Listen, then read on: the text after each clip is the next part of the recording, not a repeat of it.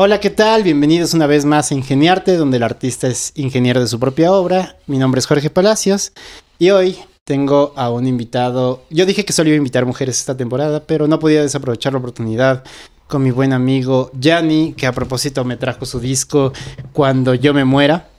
Eh, gracias, ñaño.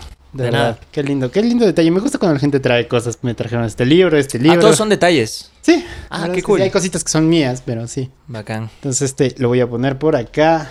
Porque hoy por ahí nadie. No tengo dónde escuchar CDs. Ah, sí, eso pasa también, ¿no? Sí. Ya te voy a mandar a WhatsApp los temas, entonces. ¿Cómo estás, ñañito? Bien. Bienvenido. Sabes que estábamos conversando hace un ratito.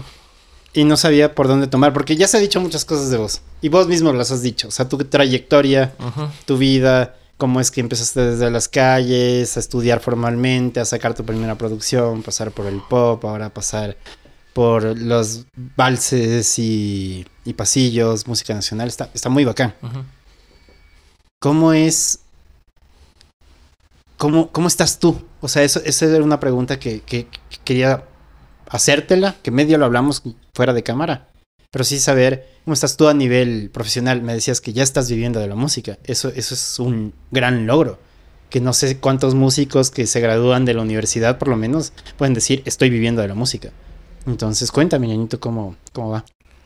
Me va muy bien, no, no me quejo, estoy muy feliz. Es un momento muy particular de, de mi vida y de mi carrera, ¿sabes? Como estoy aprendiendo mucho, al mismo tiempo, pues siento que por fin todo el trabajo que venía haciendo empieza a dar resultados. Ujú. que es, es ese tabú que existe, ¿no? En los artistas, creo yo. ¿En qué momento va a explotar la, la- la situación por la que estás literalmente sudando siempre y trabajando siempre?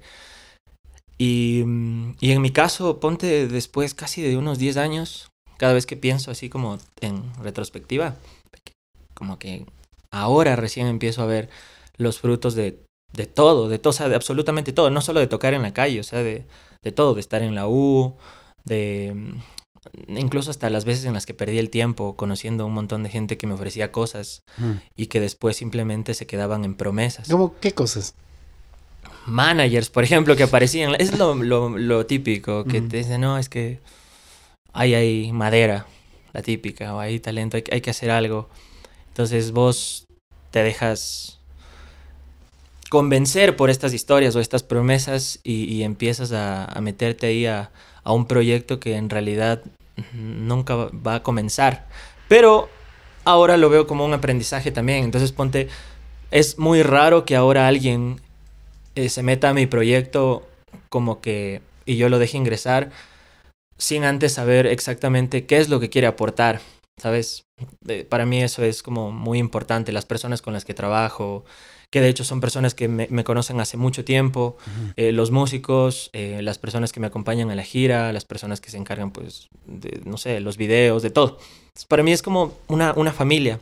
Y pese a que tal vez no tengamos la misma visión, la misma filosofía, o no sé, en cuestión de opiniones, eh, todos siempre llegamos a un, a un mismo punto en cuestión de el proyecto, de la, de la música que hago, que es como sacarla, sacarla porque mm, se viene camellando mucho. Entonces, me siento muy feliz en, en eso, de, de- todo lo que está pasando ahorita con, con mi carrera, con mis canciones, con la gente que está pues escuchando.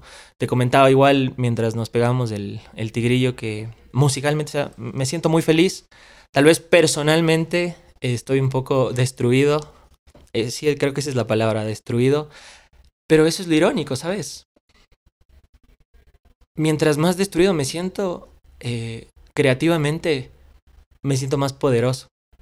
Si quieres, hablemos de eso. No, no, sí, de hecho me hizo acuerdo como un pensamiento de, de alguien con quien salía. Eh, esta persona tenía mucho este discurso de en el dolor puedo crear. O sea, solo en esos sentimientos como absolutos, ella lo decía como absoluto, eh, puedo crear. Y el dolor es la única forma para ella de crear porque se le hacía un sentimiento genuino. Entonces, y el mundo está lleno de dolor. Tenía un discurso muy, muy fuerte al respecto. Cosa que se me hacía como muy difícil creer. Pero lo entiendo. Si, si me podrías como describir el hecho de que te sientes mal y eso te permite ser más creativo, me gustaría saberlo como desde vos. Porque, ¿cuál es el tipo de narrativa que, que plasmas en tu música al momento de sentirte como destruido?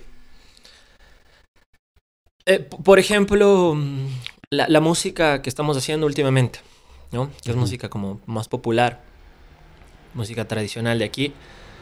Eh, y de hecho que también, de alguna manera, es como un lenguaje que ha tenido toda Latinoamérica, ¿no? Valses y estas vainas, boleros, pasillos. Y se caracterizan mucho por tener eh, este ambiente bohemio, en donde siempre hay alcohol, por ejemplo. Y el alcohol te evoca que, pues, no sé, te sientas destrozado o, o, te acuerdes de tus penas. Entonces me he metido mucho en ese papel, por ejemplo. No sé si lo hago conscientemente y, y a propósito, ¿sabes? A, a veces no, no, encuentro la respuesta, pero sí te puedo decir que me he metido ahí para tratar de sacar de una manera como que pura lo que quería lograr. Entonces, ¿qué pasa? Aquí en el Ecuador hay muchos artistas, por ejemplo, que han utilizado esta música para, entre comillas, tratar de rescatar algo, ¿no? Ok. Y, y, el discurso es, hay que rescatar el pasillo, esta música se está muriendo y entonces vos escuchas las producciones y hay más pop que pasillo. Ya. Por ejemplo. Y eso a mí me caga, loco. ¿Me entiendes? Porque en realidad no estás salvándolo. Solo estás intentando hacer lo que, por ejemplo, hacen hoy en día los artistas de pop que ya no pueden estar en la industria y que se tienen que acomodar a, a, a, al reggaetón. Entonces dicen, ah, yo antes era pop, ahora voy a ser reggaetón para seguir aquí. Entonces uh -huh. estos manes lo que hacen es, el pasillo ya no pega, eh, hagámosle pop un poco para que sea más digerible para la gente uh -huh. y entonces, entre comillas, lo vamos a salvar o atraer durante un tiempo, ¿no? Uh -huh. Entonces a mí me caga eso, loco. Y yo me preguntaba cómo hago, porque de alguna manera es un tabú y es algo que se empieza a hacer una verdad en la gente. O sea, esa música es para viejos, loco. Esa música te va a consumir viejos, o sea, ¿para qué vas a hacer eso, loco? O sea, eso no es lo que está pegando. Y, y claro, yo siempre he sido muy necio. Y empecé a escuchar JJ. A, a, la gente piensa que a mí me encanta JJ de toda la vida y no es así. A mí me encanta JJ, de hecho, hace muchos pocos años atrás. Uh -huh. Y, y yo ¿Y ¿Cuál es el valor que viste JJ? El valor, la trascendencia, loco. Y ya te voy a hablar de por qué. Yeah. O sea, me, me, llamó, lo primero que me, me, encantó de JJ, aparte de su voz, obviamente, no, no te voy a hablar de las cosas obvias, que ya todo sí, el mundo sí, lo todo sabe. Mundo sabe sí.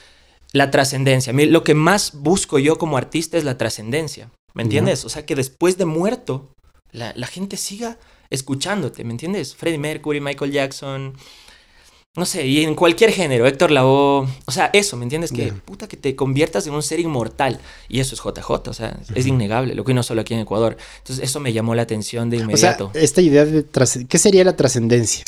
Me queda claro, pero pongámoslo en palabras, ¿qué es la trascendencia? Mm, ser inmortal. ¿Ya? Ser inmortal. Ser inmortal, loco. Y es muy cagado eso. Es muy cagado, loco. O sea, para mí, ¿me entiendes? O sea, gente como Cerati es un ser inmortal. Así, a ese punto. Entonces yo me enamoré de eso. Me enamoré de esa situación, de, de, esa, de eso, de esa inmortalidad.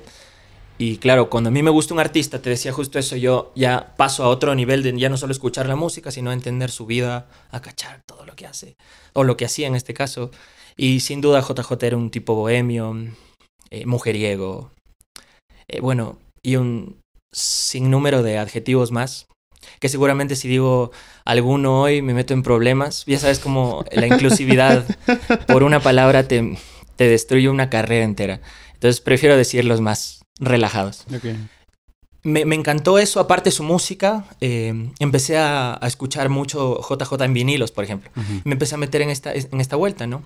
Y caché cómo grababan antes, que no era como ahora, ¿no? Que se Hoy sesión de guitarras, viene el guitarrista, ponle clic. Luego el requinto, ponle clic. Uh -huh. Y luego le pones la pista al cantante y listo. Uh -huh. Y por ahí si es que tenía maracas o percusión, lo que sea. Dije, estos manes antes grababan todos ahí, al mismo, ahí, ahí mismo ¿me entiendes? Y dije, ah, quiero hacer eso. O sea, quiero grabar así. Y es loco, me hiciste pensar en la idea de... Antes lo que importaba era el registro sonoro.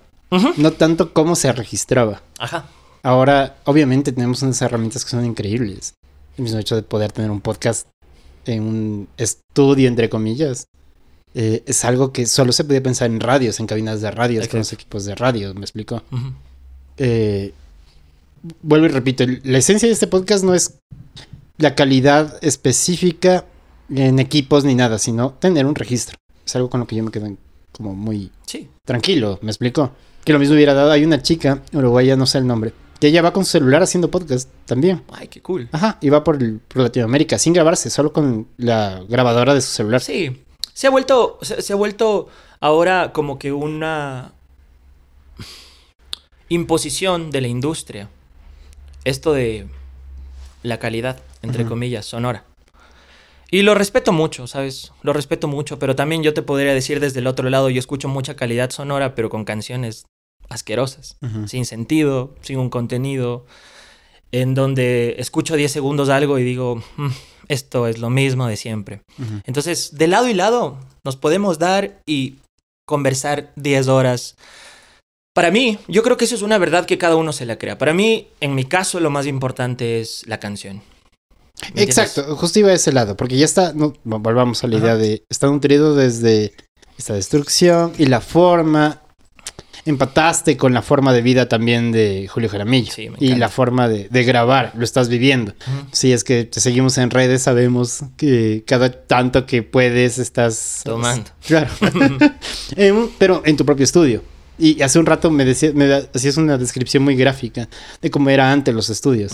Y, y tener tu propio espacio donde pasa a ser lo mismo que era antes. O sea, has, has asumido como no solamente el personaje, sino el entorno donde se mueve el personaje. Has. Inconscientemente, ¿cachas? No, no, no lo hice a propósito, Ujú. te soy honesto. Yo soy muy honesto. O sea, cuando hago algo a propósito y lo hago pensando, yo te lo digo. te digo, esto lo hice pensando en conseguir esto. Pero fue inconsciente. O sea, a veces me pasa. Es como cuando a veces escucho mucho algún artista y de la nada, ¡tlac! empiezo a componer algo que se asemeja mucho. Ya vamos a hablar de eso también. Eso también lo, lo- lo estaba viendo. Ajá. Es como, es inevitable no ver quién, o sea, si escuchas música, quién te influenció, influenció en qué para tal tema. Sí, sí, totalmente. Mm. Totalmente. Entonces, ponte. Yo ya venía haciendo mucho pop con el Esteban, el Esteban Acosta, y estamos grabando. Y de hecho, me encanta grabar con él pop, porque él, o sea, es un crack para eso. y, y a veces digo, chucha, no, no, no quisiera ir donde el Esteban a grabar tal vez música tradicional para que me microfonee los las guitarras del requinto y, y en un one take o a veces porque son canciones que las venimos cantando tanto que te juro a veces en un one take sale y se imprime. Pero digo chucha el, el Esteban le gusta producir cachas le gusta hacer vainas bacanes y, y es un muy buen productor. Entonces cuando yo voy con él es para hacer cosas mucho más elaboradas en cuestión de no sé de arreglos y cosas así Ujú. entonces, por eso con, con él no he grabado eso, a excepción de la cantina, ponte. Ujú. Que, pero bueno, eso es un caso esporádico. Entonces, con, con este otro productor, le dije, ñaño, yo no necesito que, que me produzcas por si acaso, o sea, te aviso. Yo siempre soy muy claro cuando voy a, a armar algo. Le digo, yo lo que quiero es que tú me registres. Quiero que registres lo que voy a hacer y obviamente que lo mezcles y lo masterices y nada Ujú. más. Entonces dice, dale. El man, como que triste, dale, chucha. Ni siquiera escuchaba las rolas. Después ya escuchó las rolas. dice, Verga, loco. Le digo, es que tiene que ser así, man. O sea, discúlpame, pero yo quiero que sea así. O sea, estás siendo productor de tu propio Ajá. producto. Quiero que sea así. Lo que sí hago es, me siento con el requintista y con el, el de la marcante a, a pensar intros, por ejemplo, eh, interludios que a veces hay en la mitad y huevadas así. ¿Cómo- cómo- vi- Eso viene de una influencia, obviamente no. O sea, el, el requintista, en su gran mayoría, en un 80%, él se encarga de los intros. O sea, de su cabeza sale esa huevada, de todo lo que ha consumido. Y me encanta. ¿Sabes por qué? Porque siempre, por ejemplo, dicen, loco, hay, hay, loco, aquí hay otro requintista mejor, aquí, hay- aquí hay otros y otros. Pero loco, a mí lo que más me enamora es la creación. Un man que pueda crearte algo bien cabrón. Entonces, yo me gusta trabajar con Rocola porque le decimos Rocola Rodríguez. Porque mm, el man crea, crea, ¿cachas? El man crea esos intros tan malditos. Y eso me gusta, pues, loco. Entonces le agrega esto, esto que yo no, ya no le puedo dar. Porque yo, obviamente yo llego con una canción que tiene letra, que tiene melodía, que tiene forma, pero hasta ahí. Después ya vienen los productores, en este caso Rocola, a poner el intro y toda la vaina. Y después de eso ya nos vamos al estudio. Entonces es un cague porque me dice, ñaño, no, no puedo creer lo, lo que pasó en el anterior disco, antes de este. Eh, era un disco que se llama De Vereda en Vereda. Me dice, yo no puedo creer. O sea, tú acabas de, de hackear mi estudio, de verle las huevas a mi estudio y se cagaba de la risa. Porque yo le dije, ñaño, era la primera vez que íbamos a trabajar así como tal en el estudio físico. Habíamos hecho unas cosas antes en pandemia, pero físicamente era la primera vez.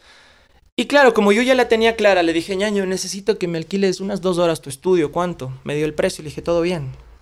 Cabrón, en una hora habíamos grabado los ocho temas del disco porque ya los veníamos tocando en la gira. O sea, esos temas estaban clarísimos, ¿no? Y era uno, uno lo repetí dos veces porque nos jalamos una hueva.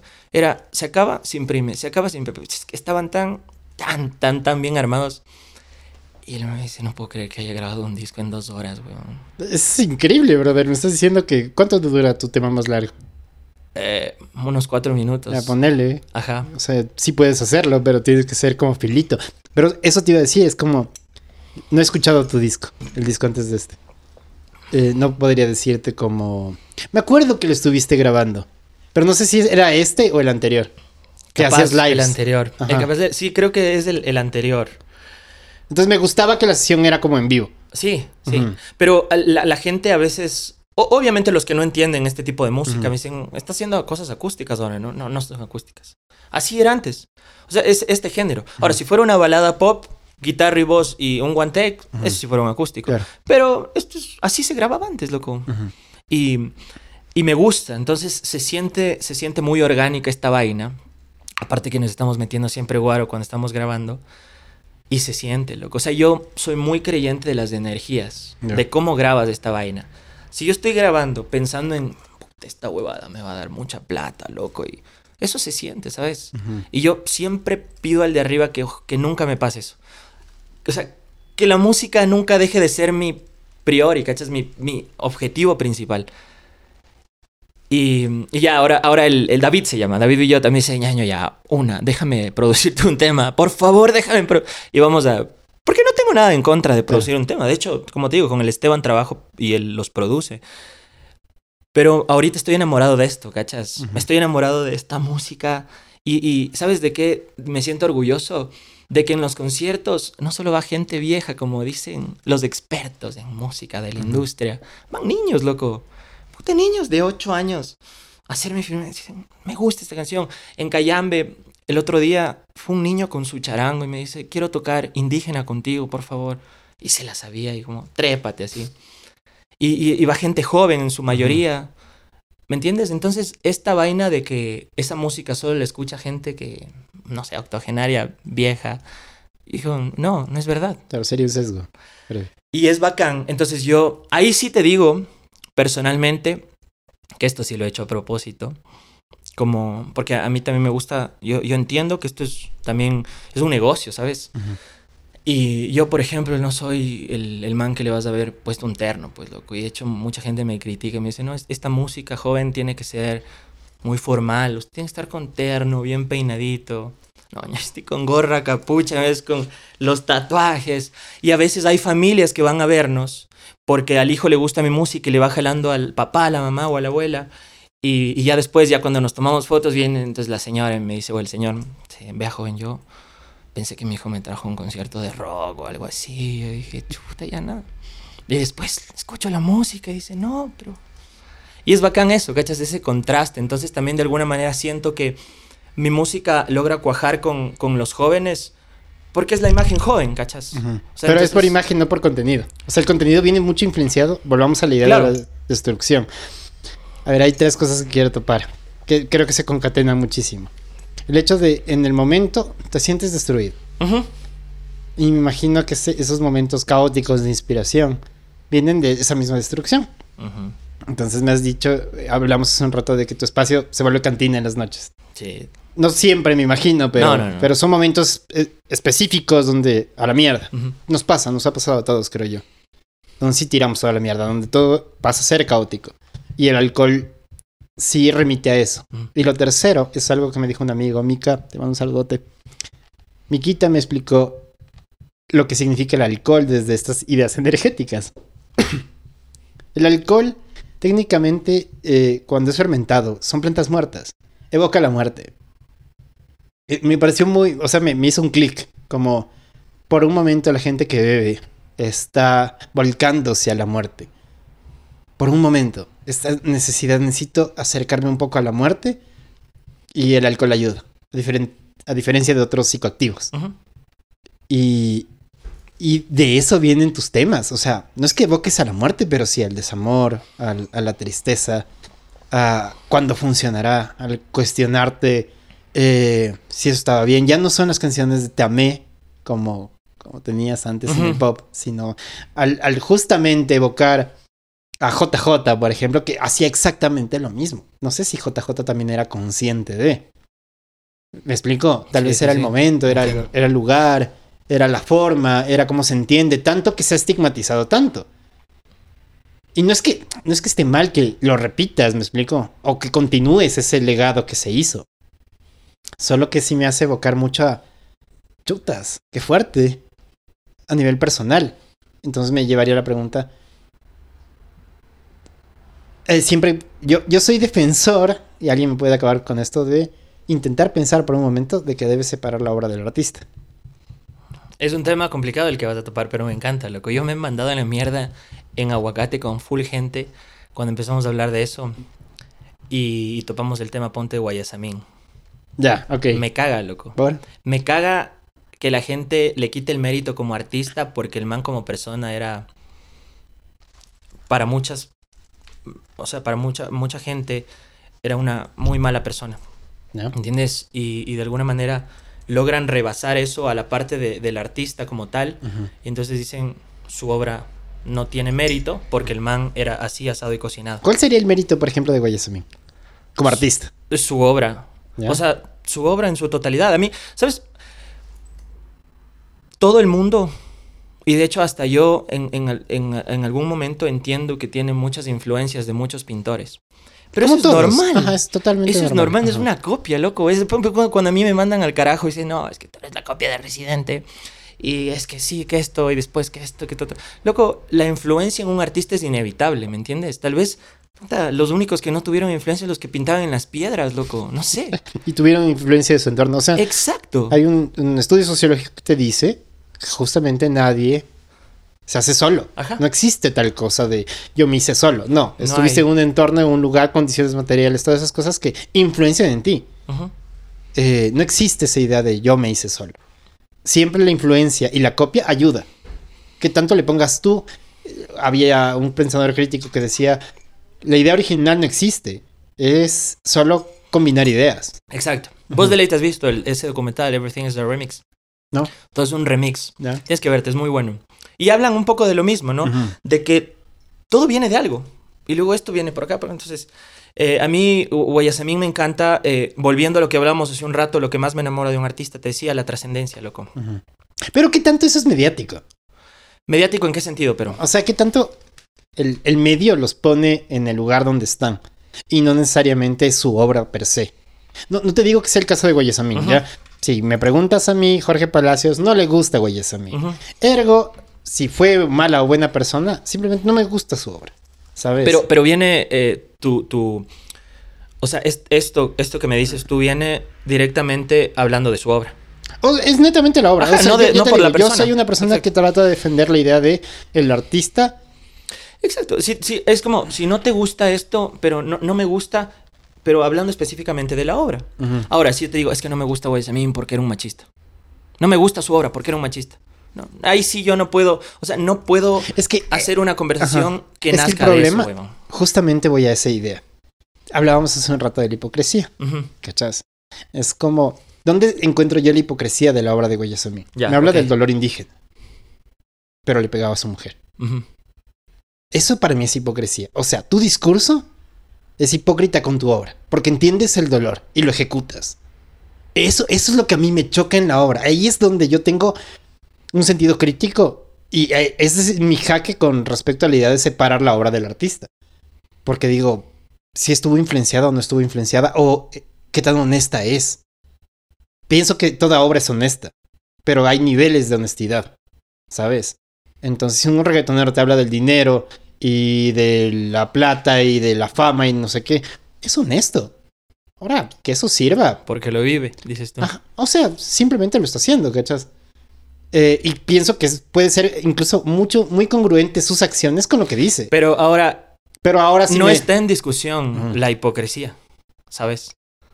Ahora. Porque es muy obvio. Ajá, para valorar la obra. Ahora, si quitas la hipocresía, si solo valoramos la obra desde un punto alejado a lo que él hace, que tal vez es un poco contradictorio, y solo nos enfocamos, o sea, nos enfocamos en el resultado, en la obra como tal. A eso es lo que yo voy, ¿me entiendes? Em, te puede o no te puede gustar, pero de alguna manera ya el, la respuesta final viene influenciada desde otro lugar, ¿cachas? No desde la obra ya terminada. Pero también entiendo, o sea, no, no te digo que soy como muy cerrado, pero sí entiendo un poco esta vaina de la obra y el artista, ¿sabes? La obra y el artista. Ahora, también hay que ser muy conscientes de que el artista no es un ser supremo, perfecto, eh, como muchas personas creen, ¿no?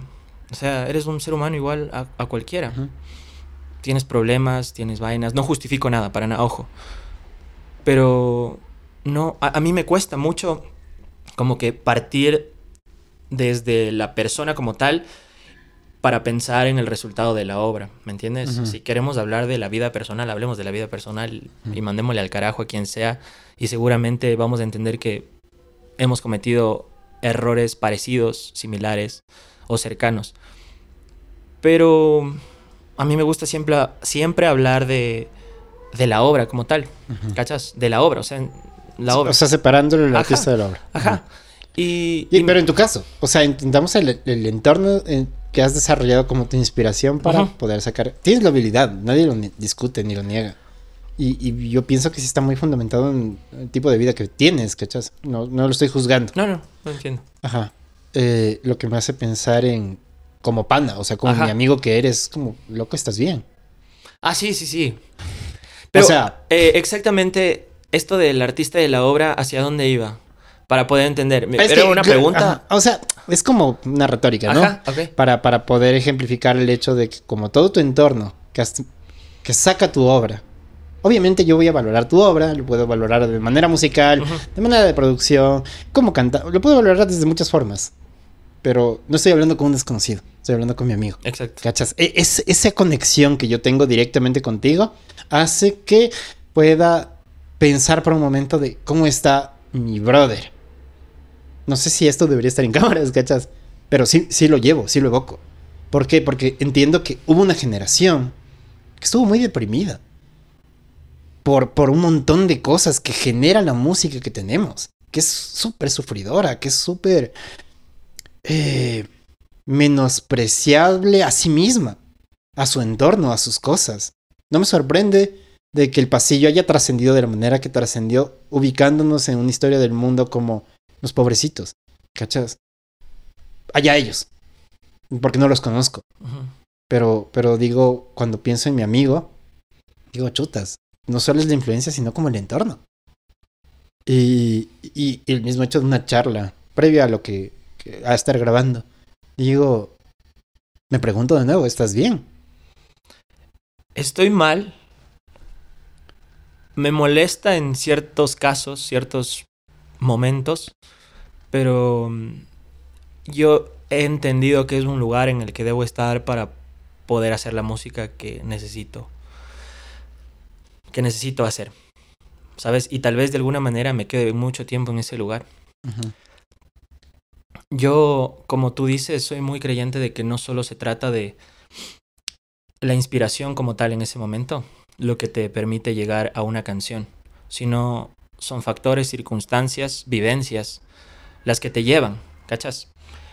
No siempre, en algún momento me pude haber sentado a componer algo y el impulso es algo, algo que me pasó, no sé, recientemente, pero la mayoría de mis canciones he llegado a la conclusión de que son cosas que, he vivido y, factores que me han llevado a ese punto, ¿sabes?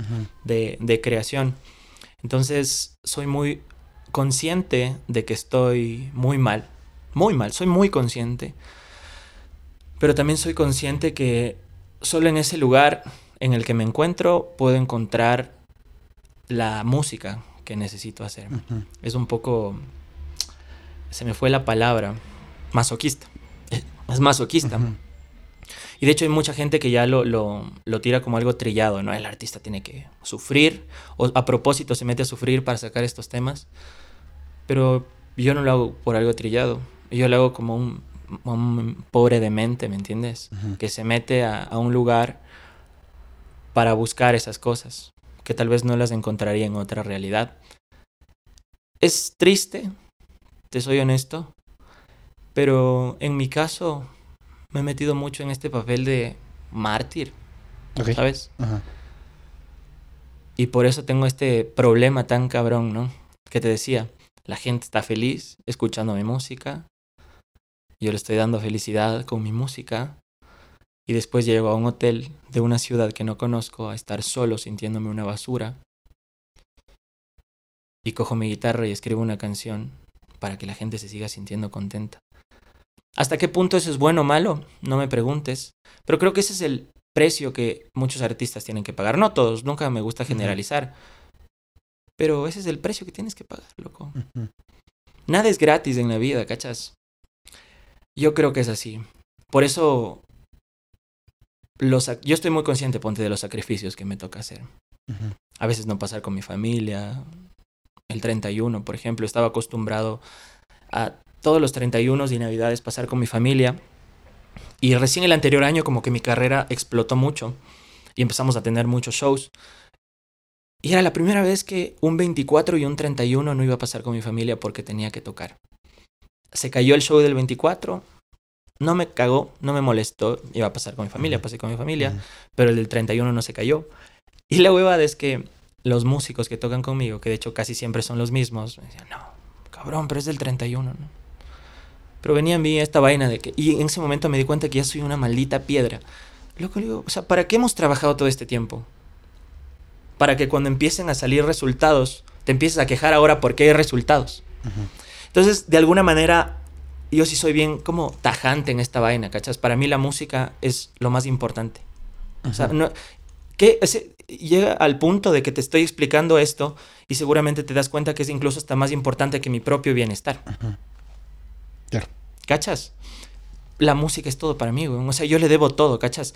Y, siento que le debo tanto que es como, brother, es mi vida, toma, y me, vale un carajo, yo solo quiero hacer música, escribir, quiero hacer esto. Y a, ese, a esa conclusión he llegado, loco. A veces sí trato de respetar que no todo el mundo piensa como yo. Es muy obvio. Pero, loco, es, a mí, esa es mi realidad, ¿cachas? Es mi realidad. Y tengo miedo que en algún momento ponte, qué sé yo, tomando terapia o pensando y meditándolo con la almohada, un día diga, ¿sabes qué? Ya no quiero esta vida bohemia, ya no quiero estar solo, ya no quiero... Y empiece otra vez.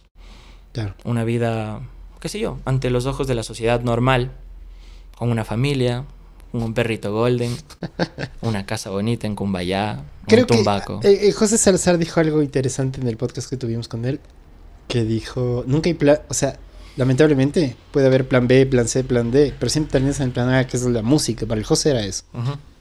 Eh, yo creo que, digámoslo, por, por romantizarlo y victimizarnos, no hay plan B generalmente. O sea, terminas siempre evocándote a, a eso que sabes que es mucho más importante que tú.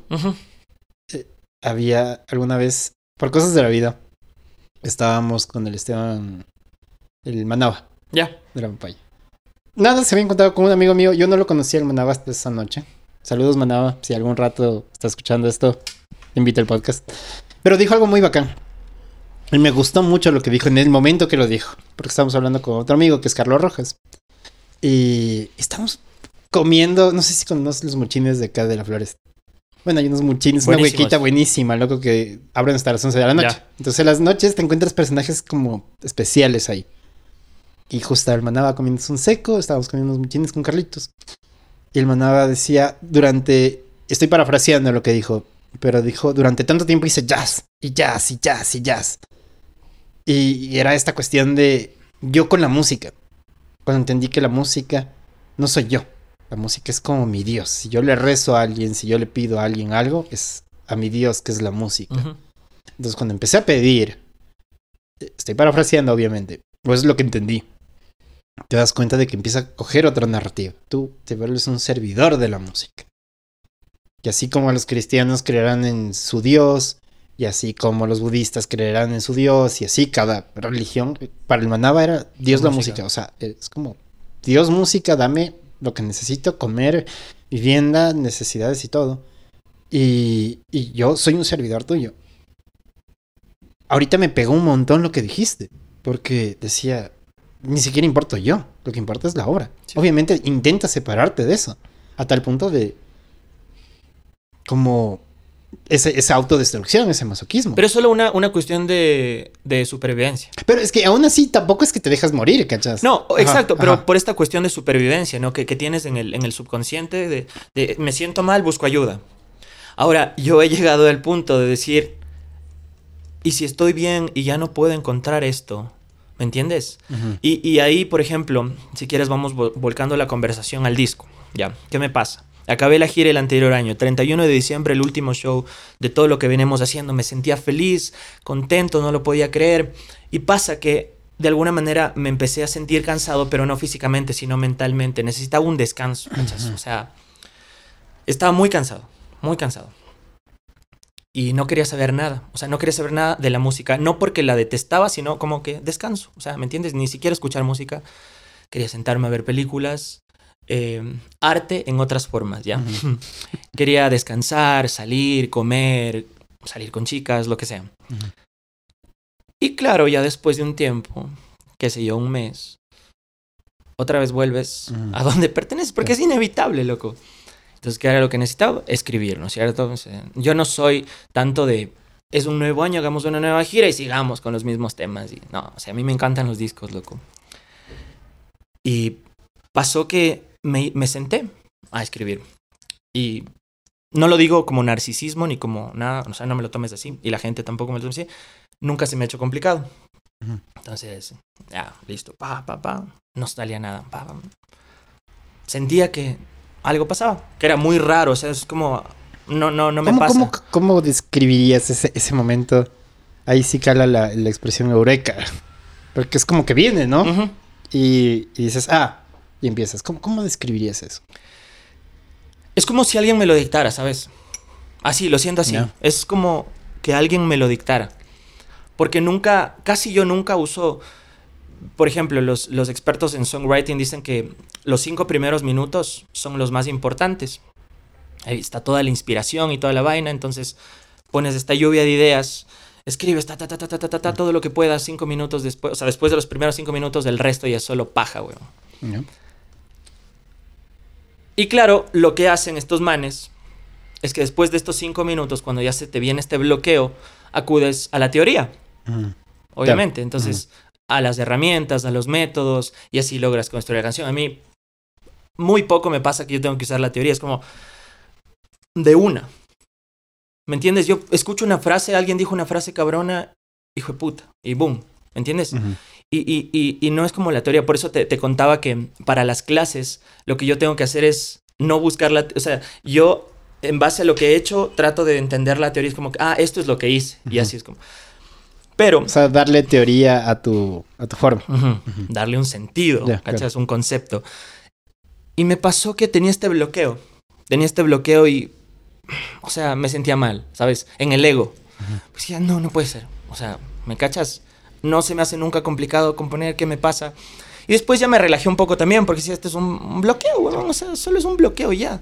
Y después pasó dos semanas, me volví a sentar y nada, y nada, y nada. Hasta que ya me cabré, loco. O sea, ya me sentía mal, ¿me entiendes? Me sentía mal, porque yo más que cantante, más que artista, no sé, como la gente supone, yo creo que soy un, cantautor, ya. Eso es lo que yo creo que soy. Imagínate, entonces, si yo creo que soy un cantautor y no puedo escribir y me bloqueo, entonces me siento mal. O sea, digo, puta, no sirvo para nada, Escuchaba música, a veces eso me ayuda a escuchar música como para tratar de inspirarme. Nada, loco, nada. Y entonces ahí viene esta parte de lo que estábamos hablando de este masoquismo, cabrón. ¿Me entiendes? Que ya ni eso, o sea, ya ni eso bastaba porque ya empecé otra vez. O sea, me dio una para. Cuando te digo que me dio un, un, descanso, es descanso de todo. O sea, de chupar, de salir, de joder.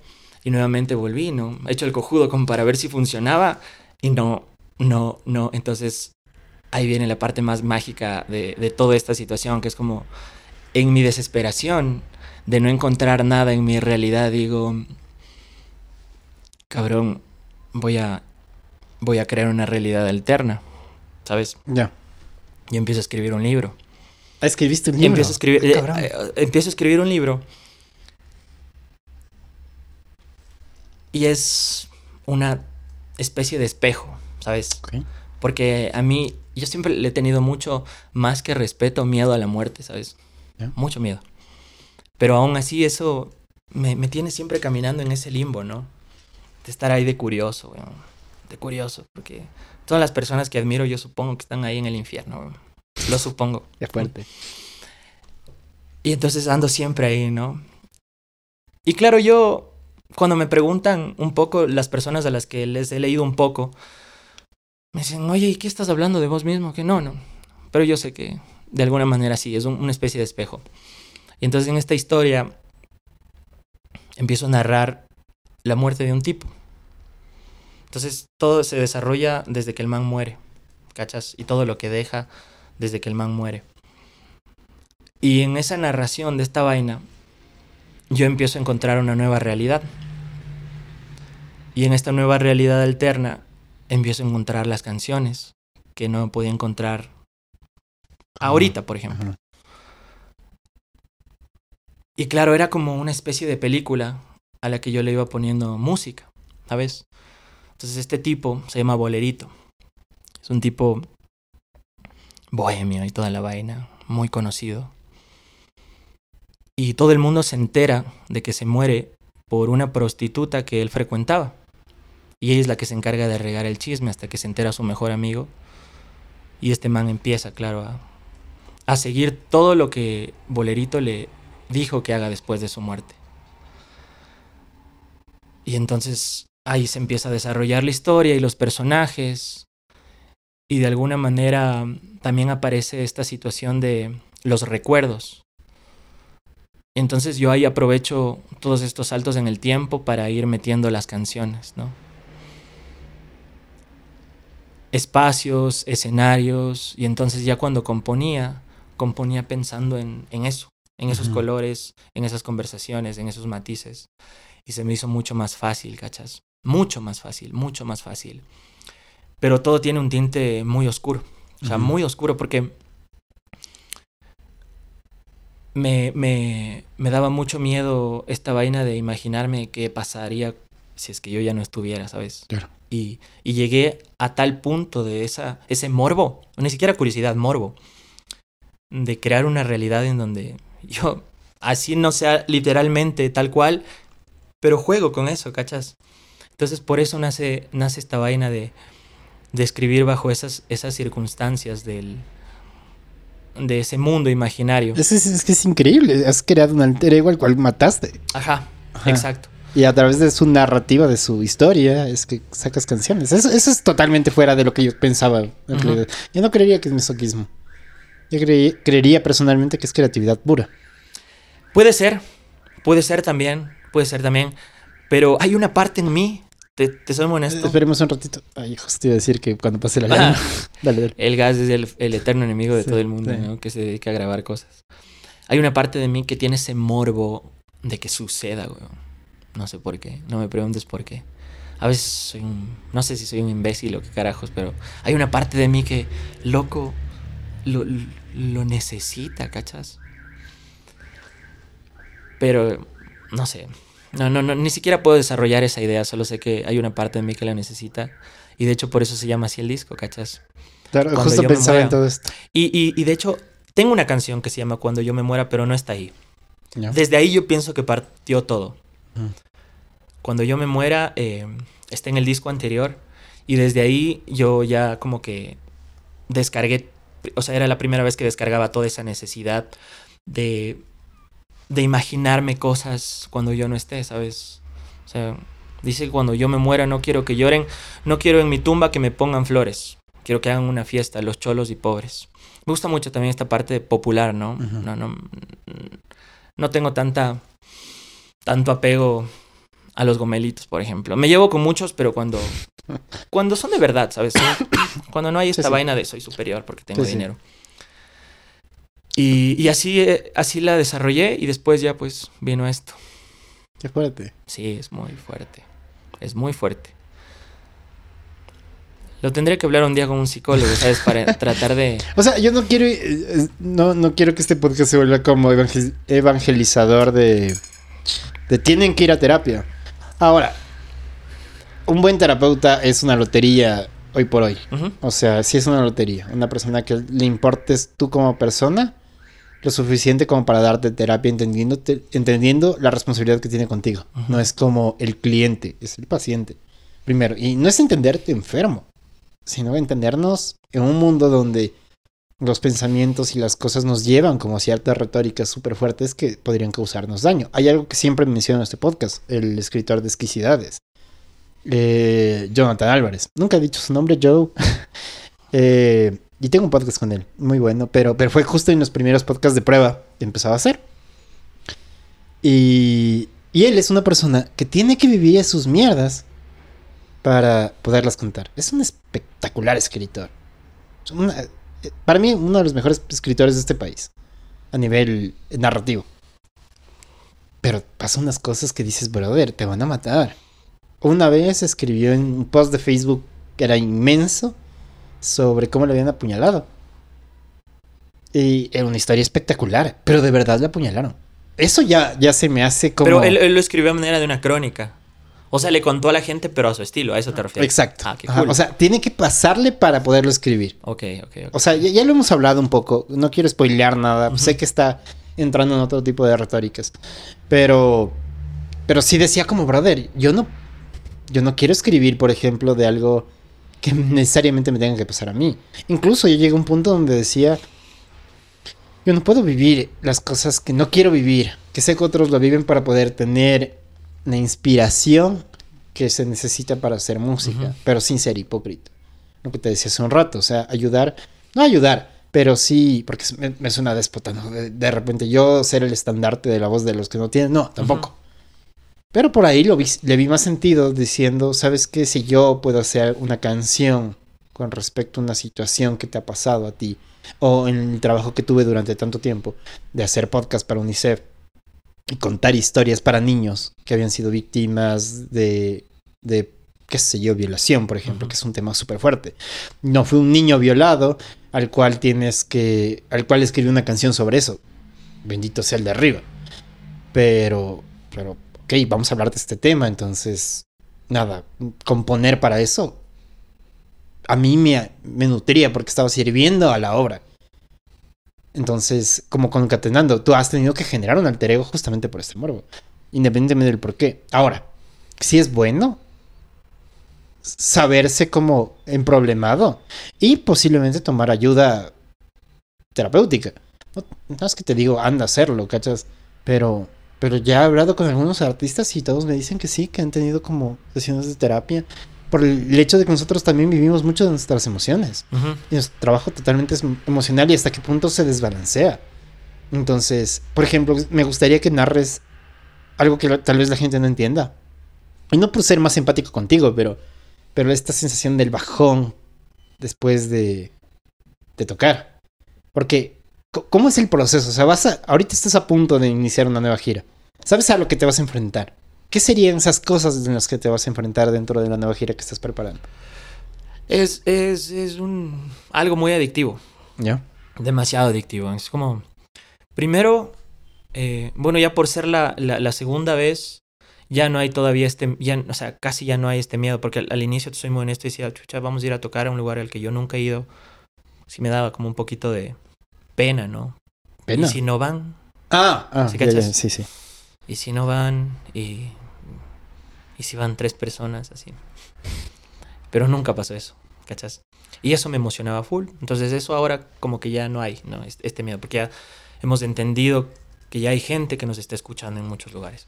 Ahora, la, la situación es la siguiente. Llega el día del concierto, empieza a llegar la gente, y ese, esos 10 minutos previos antes de salir son una vaina normal, ¿no? Que todos los músicos pasamos. Y claro, no hay nada, no hay nada que te calme eso. Nada, nada, ni, ni un taco, nada, nada. Después ya te subes, se va, y luego viene otra cosa que es como esta euforia, ¿no? Esta adrenalina de saber que todo el mundo está escuchándote, que se saben tus temas, puta, que tú dices, alcen las manos y alzan las manos, bajen. Es increíble, ¿no? Por eso te hablaba un poco sobre la responsabilidad del artista cuando tienes a mucha gente a tu cargo, loco. Es una responsabilidad bien cabrona. Y claro, después de esa euforia de tener a mucha gente viéndote, grabándote, topándote, dándote trago, gritando tu nombre, se acaba el concierto, se acaba esa tensión y pasas a estar en la absoluta soledad en un hotel. En el caso de que no hayas llevado un culo. Broma. En la absoluta soledad. Y claro, ahí viene la, la cuestión. Ese choque, ¿me entiendes? Ese bajón de- del que hablábamos. Me, me hace verga, loco. Me hace verga porque me siento solo, ¿cachas? Mal plan. Y empiezo a escribir. ¿Cachas? Y nacen canciones que, que después las sacamos y, y la gente se conecta tanto, pero solo yo sé la verdadera historia, ¿cachas? Que pues, literalmente solo. Ahí sin nadie, solo con la guitarra y el lápiz del papel. Entonces es, es, es como un, un ejercicio ahí medio... Es un cabrón. bucle, ¿no? Sí, es un bucle. Es un, bu- es, es- es un bucle, loco. Y, y es muy cabrón porque... O sea, yo me podría quejar y te podría decir, no, es que... Puta, es doloroso. Sí, es doloroso, pero... Es algo a lo que ya estoy acostumbrado. Entonces, de alguna manera sí siento que me va, me, me va, a- me va cagando la mente. Sí me va cagando la mente. O sea, no te voy a decir que no. Pero es lo... Yo, yo, mi respuesta es esta. Es lo que yo quise. Es lo que yo quise, ¿sabes? Yo no me imagino, por ejemplo, un man, nor- o sea, normal. Eh, no, después del concierto me voy, me duermo, me despierto, muchachos, listo, me voy a mi casa, me siento. y- No. O sea, ¿me entiendes? Ahí yo no funciono. O sea, no funciono bajo esos parámetros de la normalidad. Porque mm, no, ahí, ahí no encuentro la flagelación, ¿cachas? No, no encuentro la, el, esta vaina de la impotencia. No sé, esta- estando bien seguramente seguiría siendo la basura que hacía antes, loco. Para, para- para mí era basura, loco. Te soy muy honesto. Hay gente que me pide esas canciones a veces. Digo, no, ñaño, yo no, ya, o sea, no me pidas eso, por favor. Ya, o sea, desconectaste con el Yanni que hacía. Ya ni, ya ni pop. que hacía pop, pero ese pop del inicio, o sea, ese pop era un pop. no, no me gusta esa vaina. No, no hay, no hay, no hay nada, loco. Es que no hay nada. Pero lo hacías en un momento con una idea. Sí, o sea, agradezco ese momento porque todo lo que pasa siempre es por algo, ¿no? Sí, O sí. sea, uno no puede quejarse de lo que le ha tocado. No vivir. puedes negar tu pesado. Exacto. Ajá, no, sí. para nada. Pero sí nos cagamos de risa, pues, de mi- mi- mis panas. Yo nunca digo mis músicos, mis panas, con los que toco. Cuando me dicen, oye, ñaño, pégate esta, o pégate esta, estas antiguas, me dice, se caga, pégate, ñaño, pégate. No, cabrón, no puedo. Ahora yo cada vez que, que- que canto algo necesito conectarme, ¿me entiendes? O sea, me, me conecto, me conecto mucho. Entonces, esta parte interpretativa es, estoy cantando algo, me meto en eso, pero ¿cómo me meto en esas huevadas, loco? O sea, ¿me entiendes? No hay ahí. Entonces, claro, e- ese, ese Yanni de antes era un Yanni que construía música desde esta realidad normal. ¿Ya? Por eso es que le tengo mucho desapego a, a eso que te digo de tal vez buscar ayuda y ponerme bien y simplemente sentarme y escribir bajo esa normalidad. Pero es que, ¿sabes qué? Verás, hablemos de qué es la normalidad, por ejemplo. Ya. ¿Te la No- describo desde mi verdad o, desde tu- o quieres desde tu verdad? No tanto desde la verdad. ¿ya? Desde la verdad Sí, no, no, no, no existe tal cosa. Y eso también me lleva a la idea del radicalismo a veces que tomas. Porque no existe realidad, verdad absoluta. Pero sí existe una, una generalidad que comúnmente, estadísticamente, la gente piensa que es No, normal. no, o sea, por ejemplo, hablemos de que la palabra normal viene de norma. Ajá. O sea, de esto está normalizado. Ajá, esto, esto está bien. La norma general es naces, creces, te Reproduces reproduces y y mueres. mueres. Te lo enseñan en la escuelita. Ajá. Es lo primero, es el ciclo de la vida. Es Sí, ese. totalmente. Y es, es brutal, porque cuando no cumples con ese estándar, no, no viviste, ¿cachas? Pero Ajá. tenemos la idea normativa justamente de romper con eso. Ujú. Quienes nunca lo sentimos así, ya no, somos anormales para los demás, ¿sabes? Yo, yo soy un tipo que me encanta pensar. Me encanta, me- disfruto mucho el hecho de sentarme un ratito a pensar Ujú. sobre cualquier tema. Y si puedo conversarlo y compartirlo, mucho mejor para mí. Eso para la normalidad ya está mal, ¿cachas? Lo importante, y por eso iba, es estar bien contigo mismo. Si tu normalidad, que no es necesariamente esta normalidad de norma, o sea, si tú lo que estás generando no te hace bien, no es entrar a la normativa para sentirte bien. Ajá. ¿Me explico? Es una cuestión de cómo te sientes bien contigo mismo.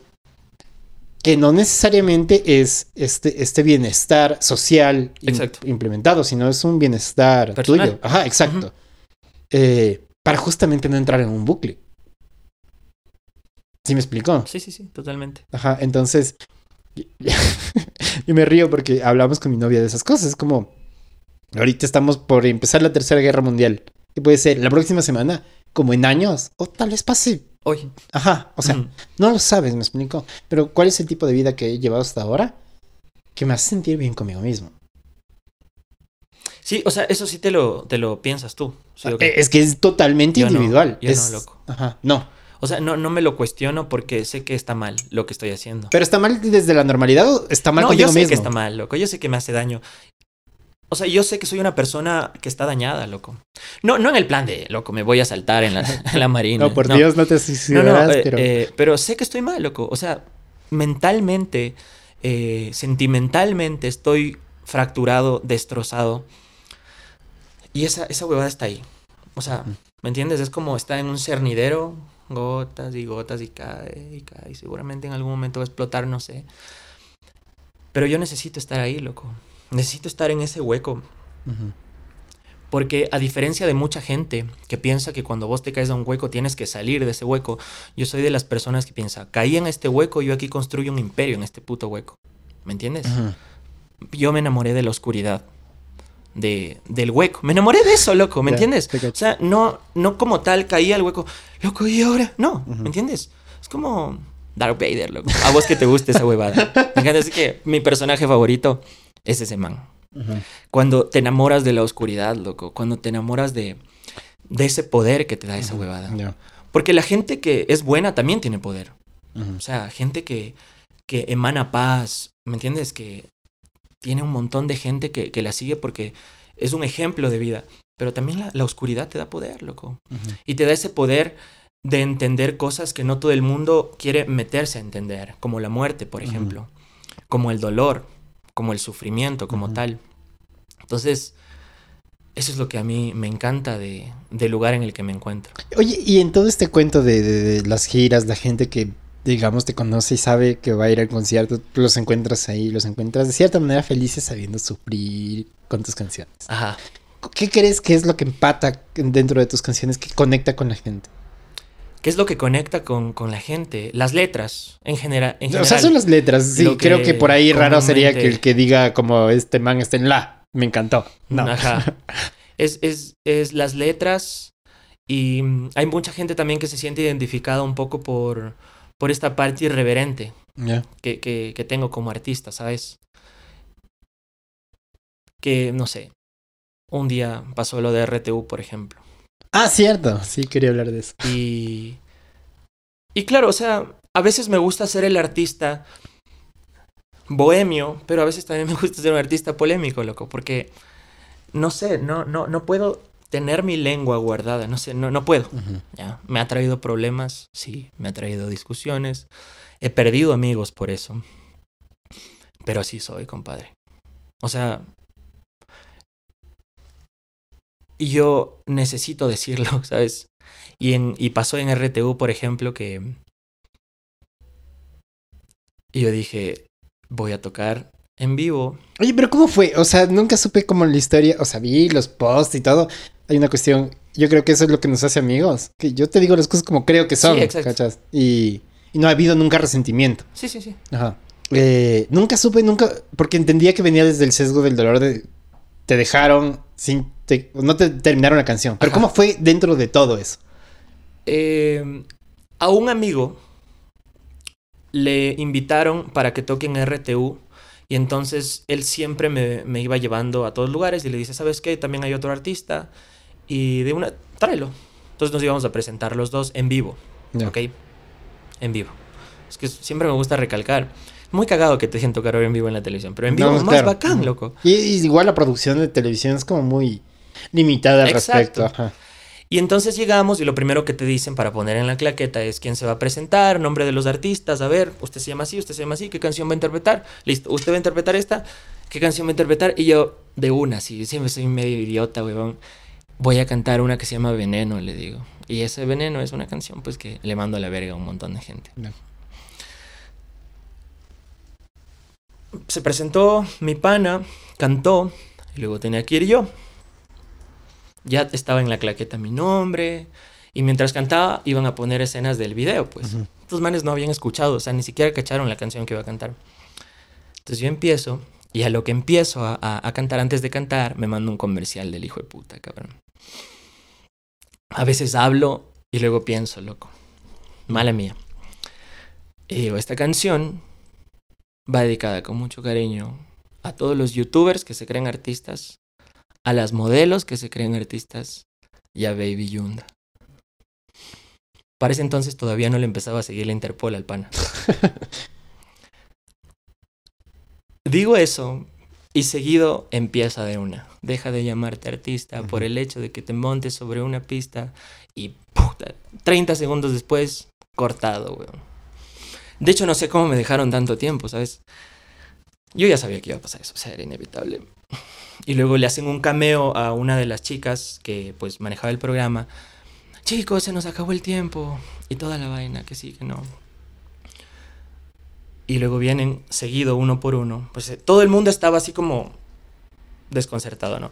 Por lo que habías Sí, dicho. mi- mil disculpas, pero así, mil disculpas, eh, se nos acabó el tiempo, en serio. Por lo que, o sea, ellos se estaban disculpando, sobre todo los que, los que hablaban en el programa, los conductores, por lo que me habían cortado. O sea, por lo que me habían censurado. Esa es la palabra. Ya. Se nos acabó el tiempo, mil disculpas, el Yalal, se nos acabó el tiempo. No, es que tú sabes que esto es por tiempos y toda la vaina. La productora del, programa estaba con una cara de te odio, hijo de te odio, te aborrezco. Y yo estaba emputado. Yo estaba emputado porque no me dejaron cantar mi canción. Estaba cabreado. Loco, salí, vino otro man y me dice, loco, mil disculpas, se nos acabó el tiempo. O sea, todo el mundo me repetía eso, todo el mundo me repetía eso. Bacán, decía, todo bien. Y, loco, o sea, había un silencio tan incómodo así.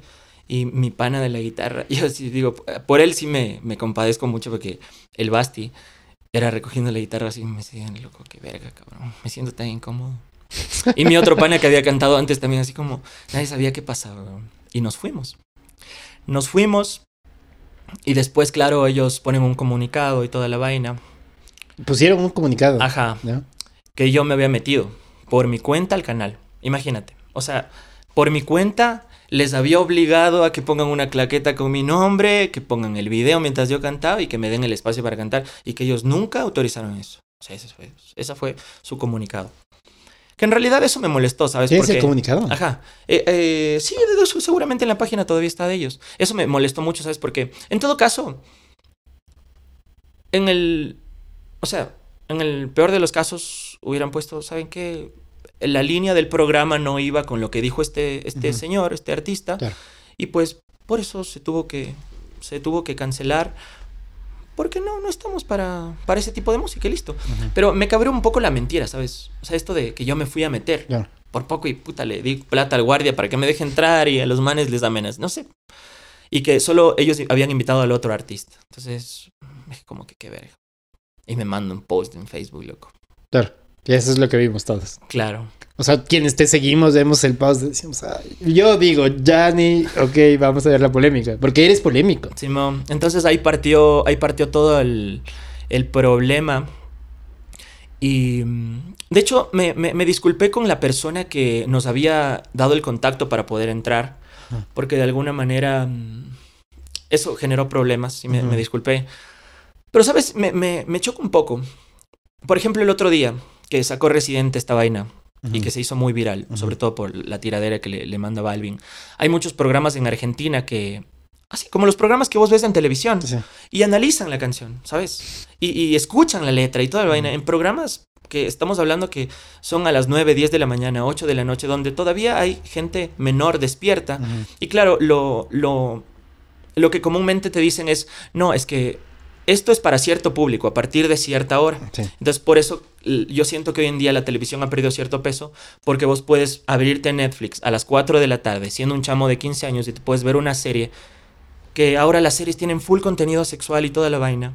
Entonces, no hay como que esta vaina de alarma, ¿cachas? Entonces, claro, la, tele todavía tiene que seguir este, este lineamiento, ¿no? Si voy a, a tener un programa un poco más fuerte, no sé, si es a partir de las 10 de la noche, o, pero es bien de noche, ¿no? Justamente por los menores. Entonces ellos también decían un poco eso, ¿no? Estamos en un horario matutino y toda la vaina.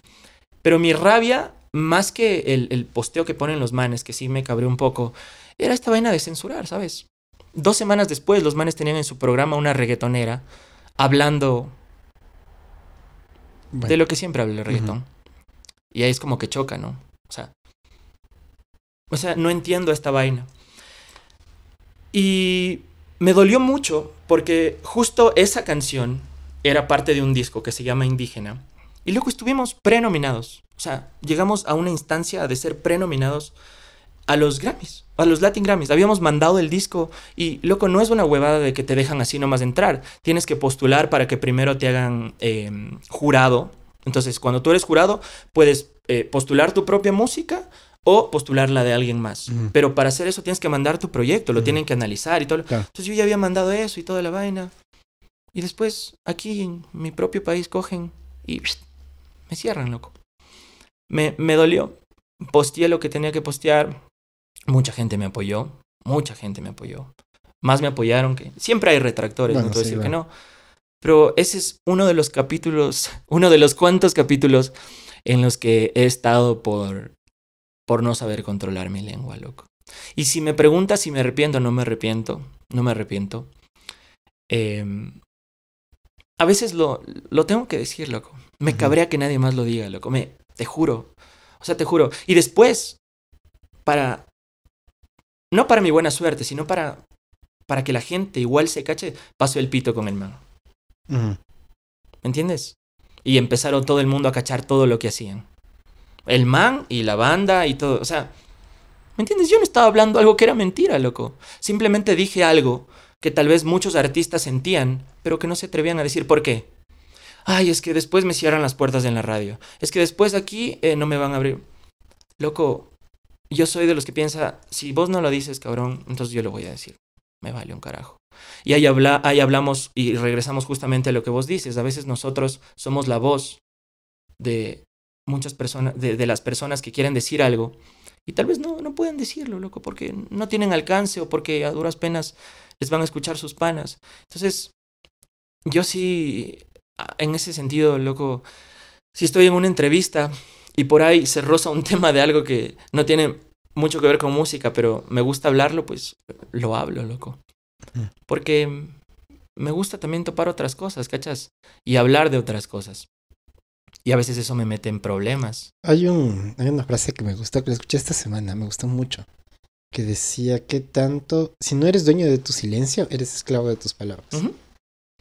¿Qué tanto eres esclavo de tus palabras? Mucho. Mucho. Yo, una gira de medios, me pasé paseando, o sea, por todas las radios, puesto una gorra que decía, se busca ley uno por uno. O prensa vendida. Imagínate llegar un man a las radios así ya de por sí, me este man. El mismo hecho de, de que te abran las puertas de las radios, todo el mundo sabe cómo han funcionado las radios durante tanto tiempo en este país. Una de las críticas que más te ha apoyado a vos es seguimos reciclando música. Sí.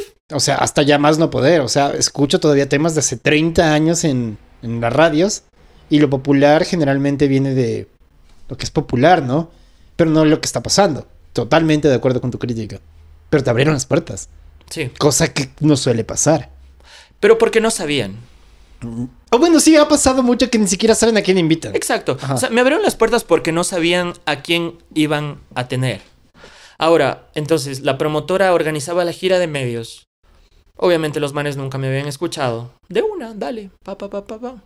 Y entonces ya cuando yo llegaba, y era muy tarde para decir que no, y la gorra. había manes que me parecía tan bacán, les valió un carajo, loco. Porque ellos estaban tranquilos, ¿no? ¿sí me entiendes? Me vale tu crítica. Y conversaban y todo bien, y les valía un carajo, y se algunos hasta se reían y aceptaban. Porque, loco, hay muchos locutores y dueños de radio que están conscientes de lo que pasa. Pero también entienden que es una vuelta. Bueno, se rigen a su institución. Sí, exacto. Pero había otros a los que les cagaba.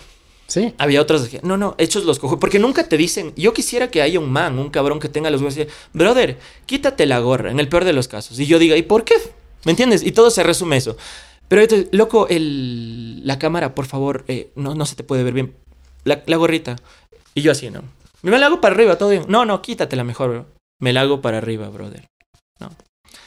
Hay unos a los que sí les molesta y entonces ahí em, empezamos al campo de hablar sobre eso. Prensa vendida, ¿por qué? Y yo empiezo. Y luego ellos empiezan. O leí uno por uno, por ejemplo. Y empiezan los manes. Y, pasa mucho lo que vos dices, música reciclada, loco. Eh, a mí me, por ejemplo, me sorprende mucho que escuchar a nuevos artistas en las radios es raro. ¿Me entiendes? Pero nuevos artistas con nuevas propuestas, ¿no? O sea, porque es fácil solo coger y, y hacer algo sonoramente mm, actual para que como que tengas más probabilidades de que suenes. Pero ¿y si un man quiere hacer otra cosa? Si quiere hacer rock, si quiere hacer rock alternativo, ¿me entiendes? Si quiere hacer otra cosa, entonces no va a tener espacio, ¿sabes? Y entonces las radios lo que hacen es otra vez, 30 años atrás, traigamos esta huevada. Y entonces vos ves los eventos públicos del municipio y son los mismos manes de hace 30 años subidos. Y la misma huevada. Es el mismo. Nosotros también vivimos en un bucle social, la verdad. Algo que ahorita solo se me vino esta idea de lo que hace que la gente conecte contigo a través de tus letras es el sentido de identidad. Cosa que no la tenemos muy clara. La idea de identidad no la tenemos muy clara. Lo que tú dices en tus letras sí puede conectar mucho con ciertos calificativos identificarios, o no sé si dice esa palabra, pero justamente donde me pueda yo identificar a través de ti. Porque es parte de la cultura, inevitablemente. Cultura que se ha nutrido durante 30 años de la misma música de siempre. y, poniendo al estandarte a Julio Jaramillo. Sí, pero por ejemplo, ahí, pasa lo que hablábamos de la trascendencia. Es muy raro escuchar a JJ en la radio. O sea, eso, JJ eh, se ha vuelto un personaje que te suena en un barrio en una cantina. Depende de la radio también. Si te subes a un Colectrans, a un Transalfa. Sí, pero en, su mayoría, yo te hablo de, de, de, la parte masiva. O sea, el popular, ¿cachas? O sea, te digo, buses populares. Sí, pero ahora ya no tanto. Capaz si te suenan otras cosas. Pero JJ es. ¿Cómo te explico? Es, algo más de. ¿Me entiendes? De, que ya es una cultura. ¿Ya? Y, y claro, eso es lo que me pasa a mí, por ejemplo. Hay mucha gente que me compara. Me compara, loco, con JJ. Hijo de puta. Hagamos un pare. Hagamos un pare. Hagamos un pare, ¿quieres un parecito? Sí, por favor, un... ¿hay cafecito? Sí. Ve, ese cafecito solo estaba increíble, loco. Volviendo, un problema técnico, se me cayó una cámara. Nunca le compren a los chinos nada. Ah. Estábamos hablando de la trascendencia a través de JJ. Y la idea de trascender, creo. No, no, se me, se me, lo perdí. Lo perdí mucho. A mí también. Estábamos en un. En un espacio con energía medio extraña. Sí, sí, sí, estaba como. Sí, pero verás, tal, tal, vez como para tratar de unirlo un poco, es eso. Es lo que he encontrado en JJ, la trascendencia. Y justo te decía que hay mucha gente que me compara. Me ah, compara. De una manera muy bonita, ¿sabes? Y, yo lo tomo con mucho respeto. Pues, o sea, para mí JJ es mi artista favorito. Se ha convertido, pese a no escucharlo desde niño, como mucha gente cree, me he enamorado mucho de su música, de sus canciones, de su historia sobre todo. Y de alguna manera inconsciente siempre trato de emular esas situaciones. Y y lo que tú decías, eh, la, eh, por qué la gente se, se, contagia o se identifica mucho, es, es por todo eso. Ajá, es, yo, yo he entendido un poco por, por todo lo que viene detrás de, de, las canciones, no solo las canciones como tal. Em, en los conciertos siempre estamos aparte de- del, del show, pues pegándonos guarito mientras cantamos con la gente. Es, es como algo que se crea. Y es muy bonito, es muy bonito. Y me encanta. O sea, estoy como muy feliz con, con todo lo que pasa. Y es algo que no me daba tal vez la música que hacía antes, Ujú. ¿sabes? Pero mm, este momento de ahora es como... Me, estoy enamorado de lo, lo que me da. Pese a todas las cosas que te he contado. ¿no? Que es como... También hay la parte... No, no sé si mala, pero hay, hay dos caras siempre, ¿no? Contar la parte que me pone alegre, pero también la parte que me pone triste. Pero eso es lo que hay, pues, compadre. Eh, pensaba, hablábamos un rato de la importancia de tu hermano en, en tu, en tu carrera. ¿Cómo ves tú a tu hermano en su crecimiento? E- En, en su carrera, Ajá. Junto con la tuya, porque han ido muy de la mano. sí, sí, increíble. Es un tipo muy talentoso. Le caga que diga que soy su hermano. No, no, no por una cuestión que ah, es que no me gusta porque, no sé, porque tú eres polémico, la huevada así, y luego me quitas camello. Sino porque, no sé, él quiere ganarse su nombre y se lo ha ganado. O sea, loco, se lo ha ganado. Y me gusta el crecimiento que ha tenido, el respeto que se ha ganado con, con la gente que se dedica a lo mismo. Es un tipo muy talentoso que de hecho me obligó, no directamente, pero me obligó indirectamente a, que yo siga mis sueños, ¿sabes? Él, él estudiaba otra cosa antes, eh, ingeniería en, ci- en telecomunicaciones, y un día llegó, después de haberse sacado la puta estudiando toda una semana para una prueba, llegó llorando. Loco, no puedo creer. Estudié toda la semana, saqué dos. Y se sentía mal, y esto no es lo mío, compadre, no es lo mío. Y después se metió a estudiar producción audiovisual en una U que me cae a la verga. En la que yo también estudié. Si quieres, podemos hablar de eso también. Y, mm, y de ahí, loco, vos ya cachas cuando alguien está en su papaya, cuando está en, en su ambiente. Claro. en- y, y yo seguí ese ejemplo, cachas, porque yo tenía mucho miedo. Yo estuve a punto de estudiar otra huevada. Por no tener mi identidad, por no, no tener los huevos de aceptar lo que quería hacer. Y también por ese miedo, que es normal, loco. El Claro. miedo que tú hablas, por ejemplo, de, de mostrarte ante la gente, de ser un frontman, de empezar a, a, tener un público que, que esté pendiente de lo que tú haces. Entonces, eh, me, me, me vi obligado. También siguiendo el ejemplo del PC que él es menor, pero increíble. Y después él también se empezó a inmiscuir en lo que yo hacía. Y le agradezco. Si, si me preguntas de la persona a la que más estoy agradecida, es a él. Porque él creyó en mí desde que no pasaba nada, ¿cachas? Y siempre ha creído en mí. Y siempre ha estado ahí. Y, puta, eso es, para mí es una bendición, ¿cachas? Es un, algo increíble poder trabajar con tu hermano. eh, porque hay esta vaina de, estamos haciendo lo mismo, tal vez él en la parte audiovisual y yo en la música, pero hay esta parte bacán en la que, chucha, es, es familia también, ¿cachas? Y me ha tocado eso, entonces, increíble. A veces él va a los conciertos, graba, o a veces, la mayoría de veces, en su gran mayoría, él graba los videos y respeta también mucho esta parte mía en la que yo soy muy informal, ¿sabes? Demasiado informal. A veces no me gusta mucho esta de armemos un video de el hijo de putas con una locación cabrona. A veces le digo, el, el último video que sacamos, le dije, ñaño, quiero grabar en el mercado ñaquito. Me parece fue muy genial. Hace unos días tuve aquí a Diana Linares, eh, que es productora audiovisual, actriz colombiana, Ok. y ella hablaba del cine guerrilla. Entonces, esta cuestión de métete con cámara en mano donde sea. Brother, yo nunca me voy a olvidar. Cada vez que yo he hecho un concierto y tú has teloneado, que yo me siento honrado, ¿cachas? Ya ni teloneándome desde que Desde tiempos inmemorables. Claro. Ajá. Y yo no, nunca hice como un concierto de, de autoría, ¿cachas? Siempre como el tributo porque de alguna manera eso pega. Ajá. O te da económicamente algún rublo. Sí, sí. Sí. Pero ya yo necesitaba poner a alguien que sí haga su música, siempre te he puesto voz. Y, y amo ese video de... ¿Cómo se llama? En el que En el sale los- cafecito. No, no, Bueno. los de los boxeadores. Barrio pobre. Barrio Pobre, perdón. Me fascina ese video porque es re guerrilla. Es donde estabas. Y en lugares donde dirías no podría meter una cámara porque me la van a robar. E- Esa fue la primera vez que le dije a mi ñaño, quiero hacer un video así. O sea, literalmente ahí, ahí donde las papas queman. Y sí, al, principio es como que...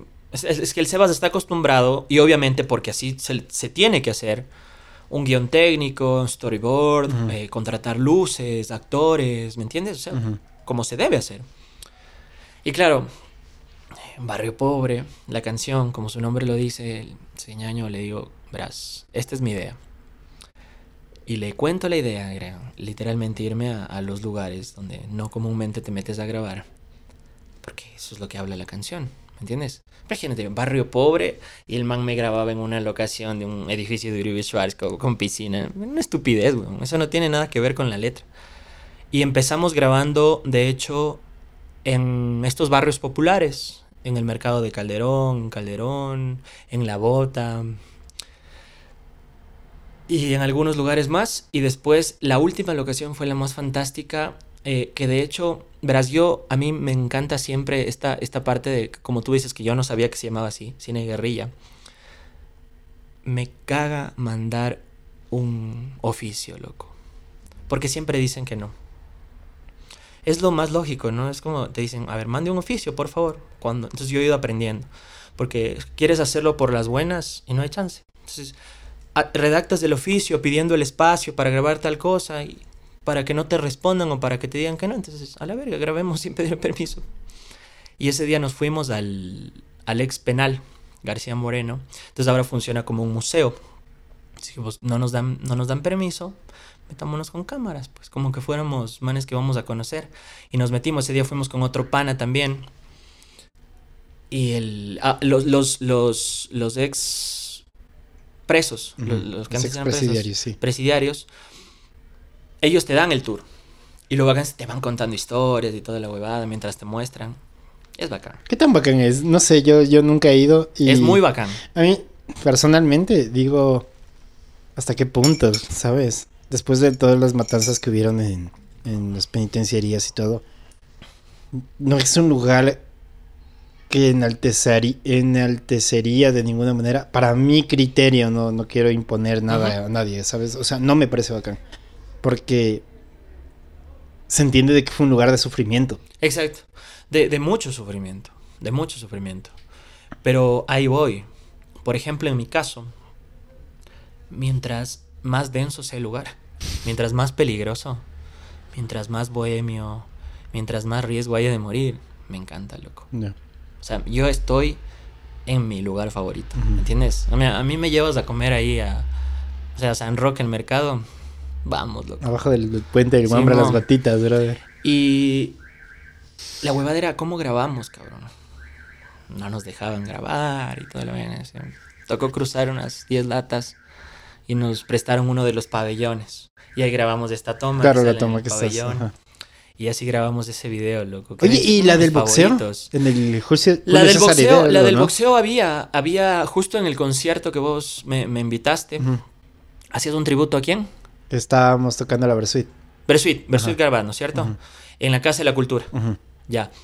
Antes de llegar donde vos, yo ya me había enterado que iba a haber una pelea de box en el Julio César Hidalgo, creo que se llama, ¿no es cierto? Igual, lo mismo. Fue ese mismo día. Sí, ese mismo día. Ah. Ajá. Y entonces llegamos y al principio intentamos pasar como prensa. Así hubiéramos tenido gafetes, no, no querían dejar entrar. Ok. Ok, digo, ñaño, te voy a pagar la entrada, te metes y grabas lo que te dé la puta gana y luego sales. Le pagué la entrada, se metió, salió después. Yo afuera, el puta, si cachas que ahí es un lugar denso afuera, ¿no? Es Claro. muy denso. Y, yo estaba, y por suerte había unos policías. y- El man entró, pa, y salió loco. Igual salió paniqueadazo. Pero con unas tomas del hijo de Loco, las, las tomas del boxeo son unas cosas. Yo no sé. O sea, yo siempre le decía esto al Rena. Saludo a Rena. Le decía, qué belleza. Nunca supe que fue así porque pareciera que fue. Con tiempo. O sea, si tú le dices a un cineasta del Ecuador, loco, necesito tomas de boxeo, de una pelea de box, eh, para, para un documental. Incluso para un documental tendrían que acomodarlo de tal manera que, que se vea el boxeo, ¿me explico? Y, y ni así le llegan a las tomas de tu ñaño. Que cuando salió el video, claro, pues tú sale el video parte del escenario del Sí, concierto que sí, sí, hicimos. Que son tomas muy lindas donde están atrás de los instrumentos y te enfocan con la gente ahí predispuesta. Que ni siquiera sabía la gente que te ibas a presentar hasta el día anterior, creo. Y, y es unas lindas tomas, pero las del boxeo son como si hubieran sido pensado la iluminación, eh, los golpes, eh, el slow motion. No es slow motion, Slow pero. motion. Sí, slow Ajá. motion.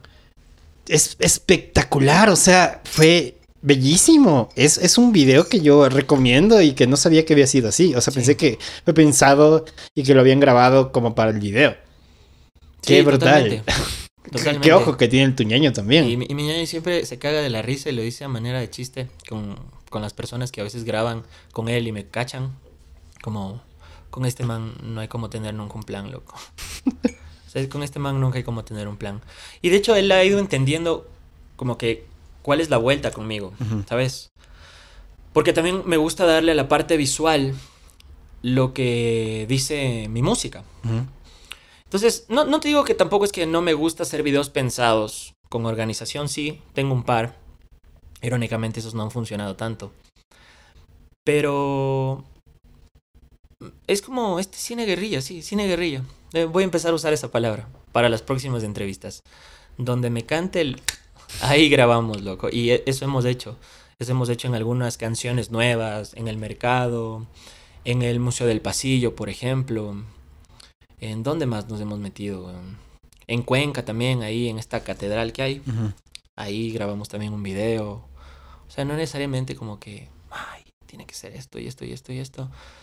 Y bien, pero, pero también quiero algún rato hacer un par de cosas ya un poco más elaboradas también para que mi ñoño también disfrute, ¿sabes? Me, me gusta también eso, para que él disfrute y se pueda sentir también con todas las herramientas que él quiere para hacerlo. No te digo que no lo quiero hacer. Tengo una canción de salsa que todavía no he sacado Ok.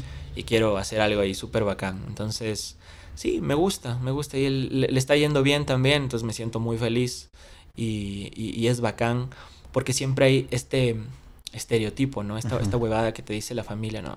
Nos tenían a nosotros fichados como los dos manes que se van a dedicar al arte y que van a fracasar. Porque así lo dicta la sociedad, porque no puedes vivir de la música, porque es una carrera muy complicada. Y es tan bonito cuando a mi familia vienen otras personas y dicen, oye, este es su nieto, o este es su sobrino. Puta. Es bacán cuando te ganas del respeto de la gente, demostrando lo que haces, pero porque en serio era lo que querías hacer. Y ya no estás ahí como que... ya, ya, o sea, ya no, te, ya no te ven con pena, como que, qué verga, ¿y qué será? ¿Será que les va bien o que les va mal? Entonces, eso también, ponte, es, es muy bacán. Es muy bacán porque nuestra familia nunca, o sea, nunca ha sido tan artística, ¿sabes? Lo único que yo tengo es una, por ahí una, una, una descendencia, pero hace mucho tiempo, de, de gente que se dedicaba a la música, pero ya estas últimas generaciones, o sea, cero música, o sea, una reunión familiar en mi casa es cero música, ¿me entiendes? Nosotros hemos ido como que metiendo un poco esta vaina y aún así es como muy cerrada. Por eso yo soy un poco como que alejado, alejado a esta vaina de, de las reuniones familiares. A mí me encanta ponte llegar a otros lugares y a veces me invitan a casas donde la música es lo más importante y guitarrear. Eso no pasa en mi familia, pues loco, aunque yo quisiera. Y eso me duele un poquito. A veces me encantaría, loco, así como que lo sintieran tanto. Y de hecho yo me pregunto, ¿cómo es que salí de ahí, de un lugar donde no existía nada de eso, loco? No sé, no, no, no te puedo responder esa pregunta, pero es muy extraño, ¿sabes? Como que yo haya salido de un lugar, de un círculo familiar en donde la música nunca fue ni ha sido algo, ni el arte como tal. O sea, carreras más convencionales y estas vainas. Entonces nosotros cuando quisimos hacer esta, esta cuestión, sí fue como chucha, todo el mundo en contra. Ponte cuando yo tocaba en la calle, por ejemplo. A mis abuelos, a mis tíos, mi familia. ¿Y qué pasa con... A mí dicen Yanisito, mi familia. ¿Qué pasa con el Yanisito? ¿Qué, qué tan mal? ¿Qué, qué, qué trip? Así como económicamente, ¿qué?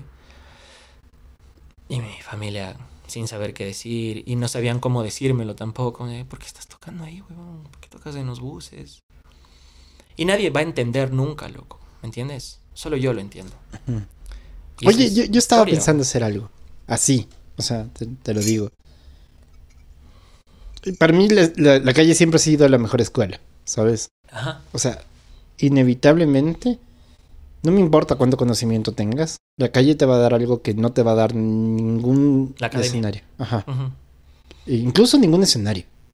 Porque cuando ya estás como prejuicioso de lo que es presentarse, me, acuerdo, y voy a hablar de, la UDLA un poquito de eso. Hijo de madres. En la UDLA he empezado a, acaparar espacios. Bueno, antes de pandemia por lo menos, acaparaba espacios con los ensambles de estudiantes donde eh, ya no era el escenario que armaron eh, dentro de la universidad. Ya no era solo ese escenario, sino eran como pequeños espacios, pero seguían siendo proyectos universitarios. Y, se los dice como tal, proyectos universitarios porque eran ensamblados dentro de la universidad. Todo bien. Estaba empezando a hacer una carrera, pero eso no era una real experiencia. No quiero disminuir tampoco la idea de que no estaban ganando experiencia, pero no era real. Tenías el cobijo de, una institución, que es muy diferente a ponerte en la esquina de una calle, poner, abrir la, la ¿cómo se llama? El, estuche. el estuche y tocar. He escuchado músicos espectaculares de Venezuela, de Cuba, Argentina, Chile, tocando en las calles. Espectaculares. Eh, que pasan viajando así. Eh, y casi nulos ecuatorianos haciendo eso. Por el miedo, por este prejuicio. Exacto. De, ah, tocas en la calle, entonces eres pobre. Como, ¿qué onda contigo? Yo no sé tu situación, tengo entendido que es clase media. Como la mayoría. Eh, no sé si la mayoría, pero hablemos de, tu situación si era clase media. Sí. Pero tocabas en la calle. O sea, era encontrarte en, en las Naciones Unidas tocando y venir con full sueltos full sueltos. Entonces, de alguna manera había esa retribución. Y, terminamos acabado la, garganta y tocando, pero había escogido la experiencia que te llevaría a cualquier barrio. Ahorita a generar una gira. No sé, a tenerle miedo. Pero esa escuela nadie te la puede quitar. Y, y, estoy seguro que si volvieras a nacer, volverías a hacer el mismo camino. Porque, no sé, de alguna manera te inspiraste a hacerlo. ¿Qué tanto porque lo pensaba hacer, decía, ah, mierda, tal vez si quiero presentar mis temas, me fuera a la calle, ¿sabes? Antes de presentar un escenario. Personalmente, no lo sé, no sé si lo haré. Pero lo estaba considerando, entonces decía, voy a preguntarle eso al Yanni, como, como la persona que fue... No digo precursora, porque no, pero alguien de tu generación que se metió en eso, eh, en, en ese escenario, en esa calle. ¿Qué, ¿Qué, es lo que más sacas de eso? El, eh, verás, yo eh, tocaba en la calle y... O sea, yo quería estudiar música, loco. Mis viejos no, no me iban a dar, no tenían para pagarme una carrera universitaria. mi familia no me iba a dar tampoco. Entonces yo estaba muy consciente de eso. ¿no? También sabía que tocando en la calle tampoco se me iba a poder pagar una carrera universitaria. Y yo tocaba en la calle, entonces me, me, me divertía mucho hacer eso, ¿cachas? Y... ¿Cuál fue la motivación de tocar en la calle? Me enamoré de tocar en la calle, un pana me llevó, uno de mis mejores amigos. Lo conocí eh, haciendo un casting para uno de estos realities, que ahora odio, pero que yo postulé para esas huevadas, loco de esas cosas que te da vergüenza contar, pero las tienes que contar porque ya tienes personalidad. y el man me lleva a tocar a los buses primero. Dije, qué bacán, cabrón. me enamoré. A mí me encanta, cabrón. Si, si vos dices, comamos unas tripas en la vereda, mientras más informal sea, loco, me gusta, loco. Y me enamoré. O sea, me enamoré de tocar así, loco, de, de, trepar. Y después ya no iba con el man, iba solo. Hacía música. Después ya me empecé a, a buscar otros lugares. Tocaba en plazas, en la calle, en la ronda. Y tocaba y tocaba y tocaba y tocaba. Entonces ya de, poquito a poquito me fui soltando esta vaina de depender de mis viejos. Y también me fue gustando eso, ¿no? Entonces, igual yo, yo, yo sabía, no, no, no iba a pasar nunca que a mi familia le iba a decir, oye, necesito grabar algo a Coliten. No, no iba a pasar eso. Entonces yo fui buscando la manera. Y para poder estudiar eh, hice un préstamo. Hice un préstamo, estas vainas del IES. Yes. Y así fue como yo pude estudiar. Entonces la, la huevada es que yo tocaba en la calle y iba a la U. Tocaba en la calle y iba a la U. Tocaba en la calle y iba a la U. Pero más me gustaba tocar en la calle. Y después ya le... O sea, como que ya no fui encontrándole el sentido a salir a tocar sin un objetivo como tal, aparte de tener para poder eh, cubrir mis gastos. Ujú. Entonces dije, chucha. No, y eso que no tocaba mi música, ojo. Que lo que tú quieres hacer es algo que yo nunca hice, por ejemplo, salir a tocar mi música. Porque en ese tiempo tenía unas cuatro canciones, loco. O sea, yo no era un compositor. O sea, yo no tenía canciones. Y tocaba covers. Pa, pa, pa, pa, pa. Entonces, después dije, no, chucha, o sea, ¿para qué estoy tocando? O sea, en serio, ¿para qué estoy tocando? Y empecé a cachar cuánto costaba, dónde, dónde se podía grabar. En ese tiempo no había tanto como ahora, no sé si has cachado este fenómeno que sucede ahora, que hay demasiados estudios, Claro. a diferencia de antes, loco. Hay más estudios que proyectos musicales. Loco, antes eran los cinco estudios, así como los más pro, ya cachabas, ¿no? Ujú. Ya no me gusta decir nombres porque luego se me resiente la people. Muy resentidos. Pero no voy a decir nombres. Entonces ya cachabas los mismos lugares de siempre. Y a uno de esos es al que fui. De hecho, estuve en, en un par. Y grabé y, me costó más o menos unos 1200 dólares un tema. Y ya cuando acabé de hacer eso, entonces dije, puta, tengo que empezar a hacer otras cosas aparte de, de cantar en la calle. Entonces hubieron dos cosas que ya me hicieron como que desprenderme de ese momento. La primera que quería dar un siguiente paso. Entonces tenía que soltarlo. O sea, tenía que dejar de hacer eso. No porque me diera vergüenza, porque nunca me ha dado, y yo siempre lo cuento, me encantaba tocar en la calle. Y si un día me tomo un man y me dice, oye, lo hago, me vale un carajo. Pero tenía que dar un paso. O sea, sí, eso es procesos, ¿no? Y otra cosa es que mi, mi voz estaba en la basura. Imagínate, cantar todos los días, ocho horas, siete horas, con el sol ahí dándote. Entonces, mis cuerdas vocales tenían una fatiga maldita. Estaba mal. Y dejé de a poquito de hacer eso. Entonces ya me fui preocupando en otras cosas y empecé a componer más, eh, a, a- grabar cosas. Yo al principio me las grababa porque logré reunir dinero y me hice como un home studio y subía mi música y así fui ganando gente, fui ganando gente y ahí fue ese proceso que en el que me acuerdo que tú me odiabas. Porque hacía una música tan pedorra, cabrón. O sea, yo no te digo. A ver. te caía mal. No, lo que me caía mal es la influencia que tenías en aquel momento. Pero yo en ese momento también te puedo decir que era un tipo re hiper prejuicioso. Mal Ya. plan. O sea, si tú me decías Rake, basura. Basura. Ajá, eh, sin bandera, basura. Cualquier cosa que caía en los lugares comunes de la música. O sea, yo necesitaba que me prenda una chispa. Ujú. Yo necesitaba que la música haga eso. Tu música lo logró. Pero si veía.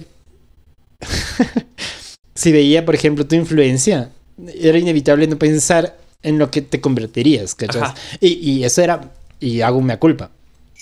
Como. Mi prejuicio. No solamente eres tú, eras, eran todos en realidad. Ajá. Ajá. ¿Cuándo fue que, que para mí tuviste como el respeto? Es como este man está tocando en la calle. O sea, este man no viene, no, so- no es hijo de papi y mami, que viene a la universidad a estudiar música porque se dio cuenta de que la música es su vida. A ver, entiéndase que esa retórica tiene que tener fundamento. Y cuando el fundamento es vacío, puedes decir lo que quieras. Ujú. En tu caso era muy distinto, no conocía tu historia, pero empezaba a hablar contigo. Entonces, ese odio era hacia tu influencia, por lo que en- erróneamente supuse que iba el mundo, ¿cachas? Ujú. Ahora todo es reggaetón. Lo que hubiera suponido, supuesto de ti, perdón, es este man hace rey, que hace no sé qué, entonces ahora va a ser reggaetón, Claro. porque es popero que se pasa al, al- al mundo Urbano. urbano, ¿cachas? Para no salir del mundo pop en el que quiere estar metido. Entonces hay una, una, una, una expresión italiana muy linda que es bajo un culo. sí, es como... Estuve, yo, yo estuve acobijado del pop mucho tiempo, ¿sabes? Me encanta el pop, loco. No tienes idea cómo me encanta. Y, y a veces lo critico mucho también, porque músicos y artistas que yo escuchaba ahora son reggaetoneros, loco. ¿Sabes? Y, y no es que no me dé cuenta y, y por eso es como que también hago mis críticas, loco. Mis humildes críticas, que yo no soy nadie, pero sí me cagan un poco. Y estuve, o sea, arropado de ese género mucho tiempo, mucho tiempo. Hasta que en un momento de, de la U y de toda la vaina, me enamoré de otra corriente musical, ¿sabes? Pero mal plan, o sea, yo es como que dije, chucha, yo soy de, de esta huevada, man". o sea, y no sé si vos te acuerdas, pero ya cuando empiezas a terminar la carrera te empiezan a dar world music, ¿no es cierto? Entonces, eh, coincidencialmente me empecé a llevar con dos grandes amigos a los que les quiero un montón. Y estos cabrones me hacían escuchar música que yo no estaba acostumbrado a escuchar, pero que es increíble, cabrón. O sea, es Mercedes Sosa, Cerati, Spinetta, eh, Silvio Rodríguez, Sabina, JJ, música nacional. Entonces yo pa, pa, pa, me, me empezó a gustar mucho, loco. Mal, pero mal. Y le empecé a hacer de- a un lado al pop. Porque esta nueva música me daba muchos más recursos musicales. Y de hecho todo lo que empezaba a cachar en la U lo podía como que experimentar de mejor manera con esta música que con el pop, ¿sabes? Armonías, melodías, arreglos, cosas así, incluso cuestiones vocales. Y, y- y de alguna manera también fui cambiando mi manera de cantar. ¿Cachas? Sí, sí, totalmente. Y está marcado. Si tú escuchas las primeras producciones. Exacto, es muy claro. Ajá. Y ya me di cuenta que era otra, otra huevada. ¿Sabes? No sé si eso es una evolución, una madurez o simplemente encontré un lugar al que en serio pertenecía. Y a partir de eso ya es como que seguí otra línea, loco. Ahora me pregunto, ¿a dónde vas? ¿A dónde voy? Qué buena pregunta. No tengo ni la más puta idea. No loco. tienes idea de a dónde vas. No sé. Lo que sí te digo es que yo no, no, nunca me quedo como que en un lugar específico. Y creo que en realidad en eso se resume este proyecto. ¿Quién es Yanni? Es un man que hace muchas cosas. Muchas cosas. ¿Sabes? Eh, no, no me quedo como que ahí. Me gusta el rap, me gustan las baladas, me gustan los pasillos, me gustan los valses, me gusta el bolero. Entonces es la mezcla, creo que esa es la palabra de, de quién soy y, y no tengo como que un, un lugar específico hacia donde quiero llevar mi música, pero sí sé lo que quiero lograr mientras esté vivo y es la trascendencia, loco. Volvemos a la trascendencia. ¿Y cómo carajos lo logras? No tengo puta idea. Siempre lo hablo. Cuando estoy volado me gusta hablar más de eso. Porque en realidad, ¿cómo es que sucede eso, sabes? Y no solo pasa con los músicos, pasa con cualquier tipo de personaje. No sé si es mucho la vida polémica que lleva el artista, o el futbolista, o el actor, pero la trascendencia es algo que solo sucede desde mi punto de vista una vez que ese sujeto del que se habla ya no está. Yo creo que es así.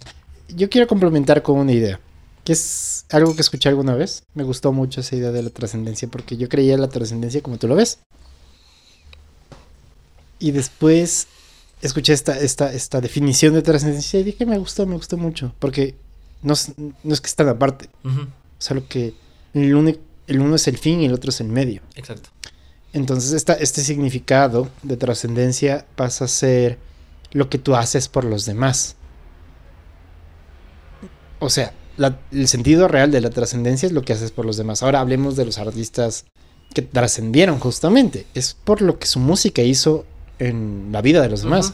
En, me gusta hablar mucho de narrativas. Hablemos de que tu vida, como tú la has vivido, como tú, tú la has experimentado, cómo la cuentes, esa es tu vida. ¿Ya? Pero lo que tú fuiste dejando en los demás y como cuentan tu vida es la trascendencia, ¿me explico? Exacto. Entonces es como... eh, hay un disco. De hecho es este disco de acá, de este sujeto de acá. Me encanta este disco, me fascina A este ver, disco ¿Cómo se llama? del buen Lisandro Aristimuño. Ah, ok. Ajá, aquí no le he escuchado a Lisandro Aristimuño, músico argentino. Eh, es increíble. Es un tipo al que logré conocer brevemente, cruzar palabras. Y, pero este disco este disco específicamente, que está como dividido en dos partecitas, que está un poco viejo este disco, eh, y, y su arte, me cambió la vida, este disco. Y hay, hay un... Hay una conversación que el man tiene sobre este disco en un live de Instagram, donde el man cuenta cómo es la primera parte del disco, la parte, el primer lado, es como todo en estudio y todo, y lo siguiente es como lo grabó en España, en un departamento con un amigo. Y, y son las canciones que le dijeron que no deberían estar en el disco y que terminaron estando en el disco, pero a su manera, porque el man se autogestiona. Ya, ok. Ajá, eh, muchos dicen que es el nuevo Spinetta, otros dicen que es el nuevo Cerati. Yo no sé si el man se la cree, creo que no. Pero, pero es un tipo que me encanta su ensamble, me encanta su, su música, su música me parece brutal. ¿Y cómo me ha acompañado este disco en momentos específicos de mi vida? No tienes idea, me explico. Este tipo, a través de un podcast, está trascendiendo, me explico me pegó tanto que tengo que tener su, su disco aquí conmigo para yo poderte decir, ha hecho algo en mí. Exacto. ¿Me explico? Y a quien le llegue este momento de este podcast, diga, ah, Lisandro Aristimuño, ¿quién será? Entonces lo pueda como escuchar. Y tal vez se pase a formar parte de su narrativa, de su historia. Ya llega a ser tan grande, ¿me explico? Entonces, ¿quién no puede decir que nos ha pegado una chuma quien bebe con Julio Jaramillo en algún momento de, de su historia? En alguna canción, ¿me explico? ¿Quién no puede decir que no ha cantado El Vasija de Barro? Y voy a darle mérito a Guayasamín. ¿Me explico? Por, por esa canción en Ajá. específica. O, o al- a Cerati, ya sea con Soda o con su proyecto solista. Solista. O a Spinetta. Y ni siquiera por todos los discos, sino por una canción como Muchacha Ojos de Papel. Es esta forma de cómo llegamos al otro y el otro cómo lo devuelve al mundo, que es la trascendencia. No sé si eso complementa un poco tu idea. Sí, yo estoy muy de acuerdo, pero mi búsqueda va... Es que, verás, yo, yo creo que hay dos tipos de trascendencia. ¿Ya? Eso es lo que yo creo. La una es masiva y la otra es un círculo pequeño. Yo busco la masiva. Pero es que no has pensado que la masiva es en realidad uno a uno. No, la, la masiva es Cerati. La masiva es JJ. La masiva es si un día se muere Charlie. ¿Me entiendes? Si un día se muere Luis Miguel. La masiva es Sinatra. Esa es la que busco. También entiendo que hay una más pequeña, y no le quito mérito, en la que dejas a un grupo específico de gente algo que para ellos significa mucho y que te van a seguir nombrando, pero que no va a pasar de eso. Y no está mal. ¿me entiendes? O sea, para mí hay dos. Ahora, yo busco la masiva. No sé por qué. Está bien. No sé por qué. Mm. No sé por qué. Tal, tal vez porque eh, por las referencias de los artistas que me gustan. O, o simplemente de los personajes históricos que me gustan. Y, y me encanta eso. O sea, me encanta esta vaina de, de seguir estando en la boca de mucha gente. Pero no, no por una cuestión de ego, sino por una cuestión de que dejas algo que se empieza a convertir en, en un ingrediente que necesita siempre la historia para seguir caminando y seguir entendiendo los nuevos sucesos, ¿cachas? Lo que pasa con Maradona, por ejemplo. Tipo muy polémico. Un increíble jugador. Y, y- y- pero sigue ahí, ¿cachas? O sea, sigue ahí, sigue ahí. Y, y él es como ese referente de comparación del- de, las nuevas personas que van saliendo. Entonces, me, me cautiva. O sea, no sé, algo hay ahí que es como. Me gusta mucho, ¿sabes? No tengo idea qué es, pero me encanta, loco. O sea, por eso es como que tengo esta, esta obsesión, ¿cachas? Y, y- y por eso siempre es como que soy muy exigente con, con las letras que escribo y, y paso así pensando en esta vaina. Eso no lo sabré nunca, ¿sabes? Pero O tal vez lo encuentres y eso sería más peligroso. demasiado peligroso. Ajá, e- eso es lo que creo. Es como. Justo escuchaba un ejemplo que me pareció totalmente válido. Y de hecho hace un sketch en Padre de Familia. Eh, no sé si has visto el episodio donde en el sketch sale corre el correcaminos y el coyote. Ya, ok. Y el coyote captura el correcaminos. Simón. Y después de que lo captura, cae en una crisis de depresión hecho verga porque su motivo de vida no era atraparlo. Era Perseguirlo. perseguirlo. Y ahí se acaba. Ajá. Entonces el momento que, que lo persigues como no entiende sentido su vida, porque toda su vida fue perseguirlo.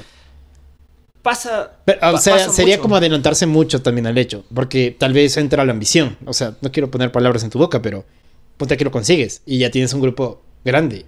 Entonces la pregunta sería, ¿Qué sigue después de eso? o sea, ¿sería un grupo mayor? ¿Sería ambición? No, no lo sabes hasta que no llegues como a lo primero. prim- Exacto. Sí, es, es, es algo muy complicado, ¿sabes? Y yo- a, a mí me pasa lo mismo, de hecho, con... e- e- Es, eso, es como, ¿qué hay después de que ya consigues eso que tanto querías? Y en realidad es muy chistoso porque cuando tienes algo que querías tanto, es como te das cuenta que... ¿Y? Pero- Y en realidad lo, lo vacancísimo era el camino. Era todo lo que te costó conseguir esa huevada. Alguna vez hablábamos de eso con un amigo y, y- y es, es una, una temática que topa una película de Disney. Em, maldita sea, no me acuerdo el nombre. Soul creo que se llama. Y habla sobre esto, sobre llegar a, a- conseguir eso que tanto quieres y darte cuenta que Ya. no pasa nada, cabrón. ¿Y? ¿Y ahora? Y me preguntaba una vez en una entrevista a un man, ¿qué se siente escribir una canción para una peli? Lo que pasó con Enchufe, que de hecho no es algo que era mi sueño, escribir para una peli, pero fue bacán. Y es como, loco, ya salió la película y toda la vaina.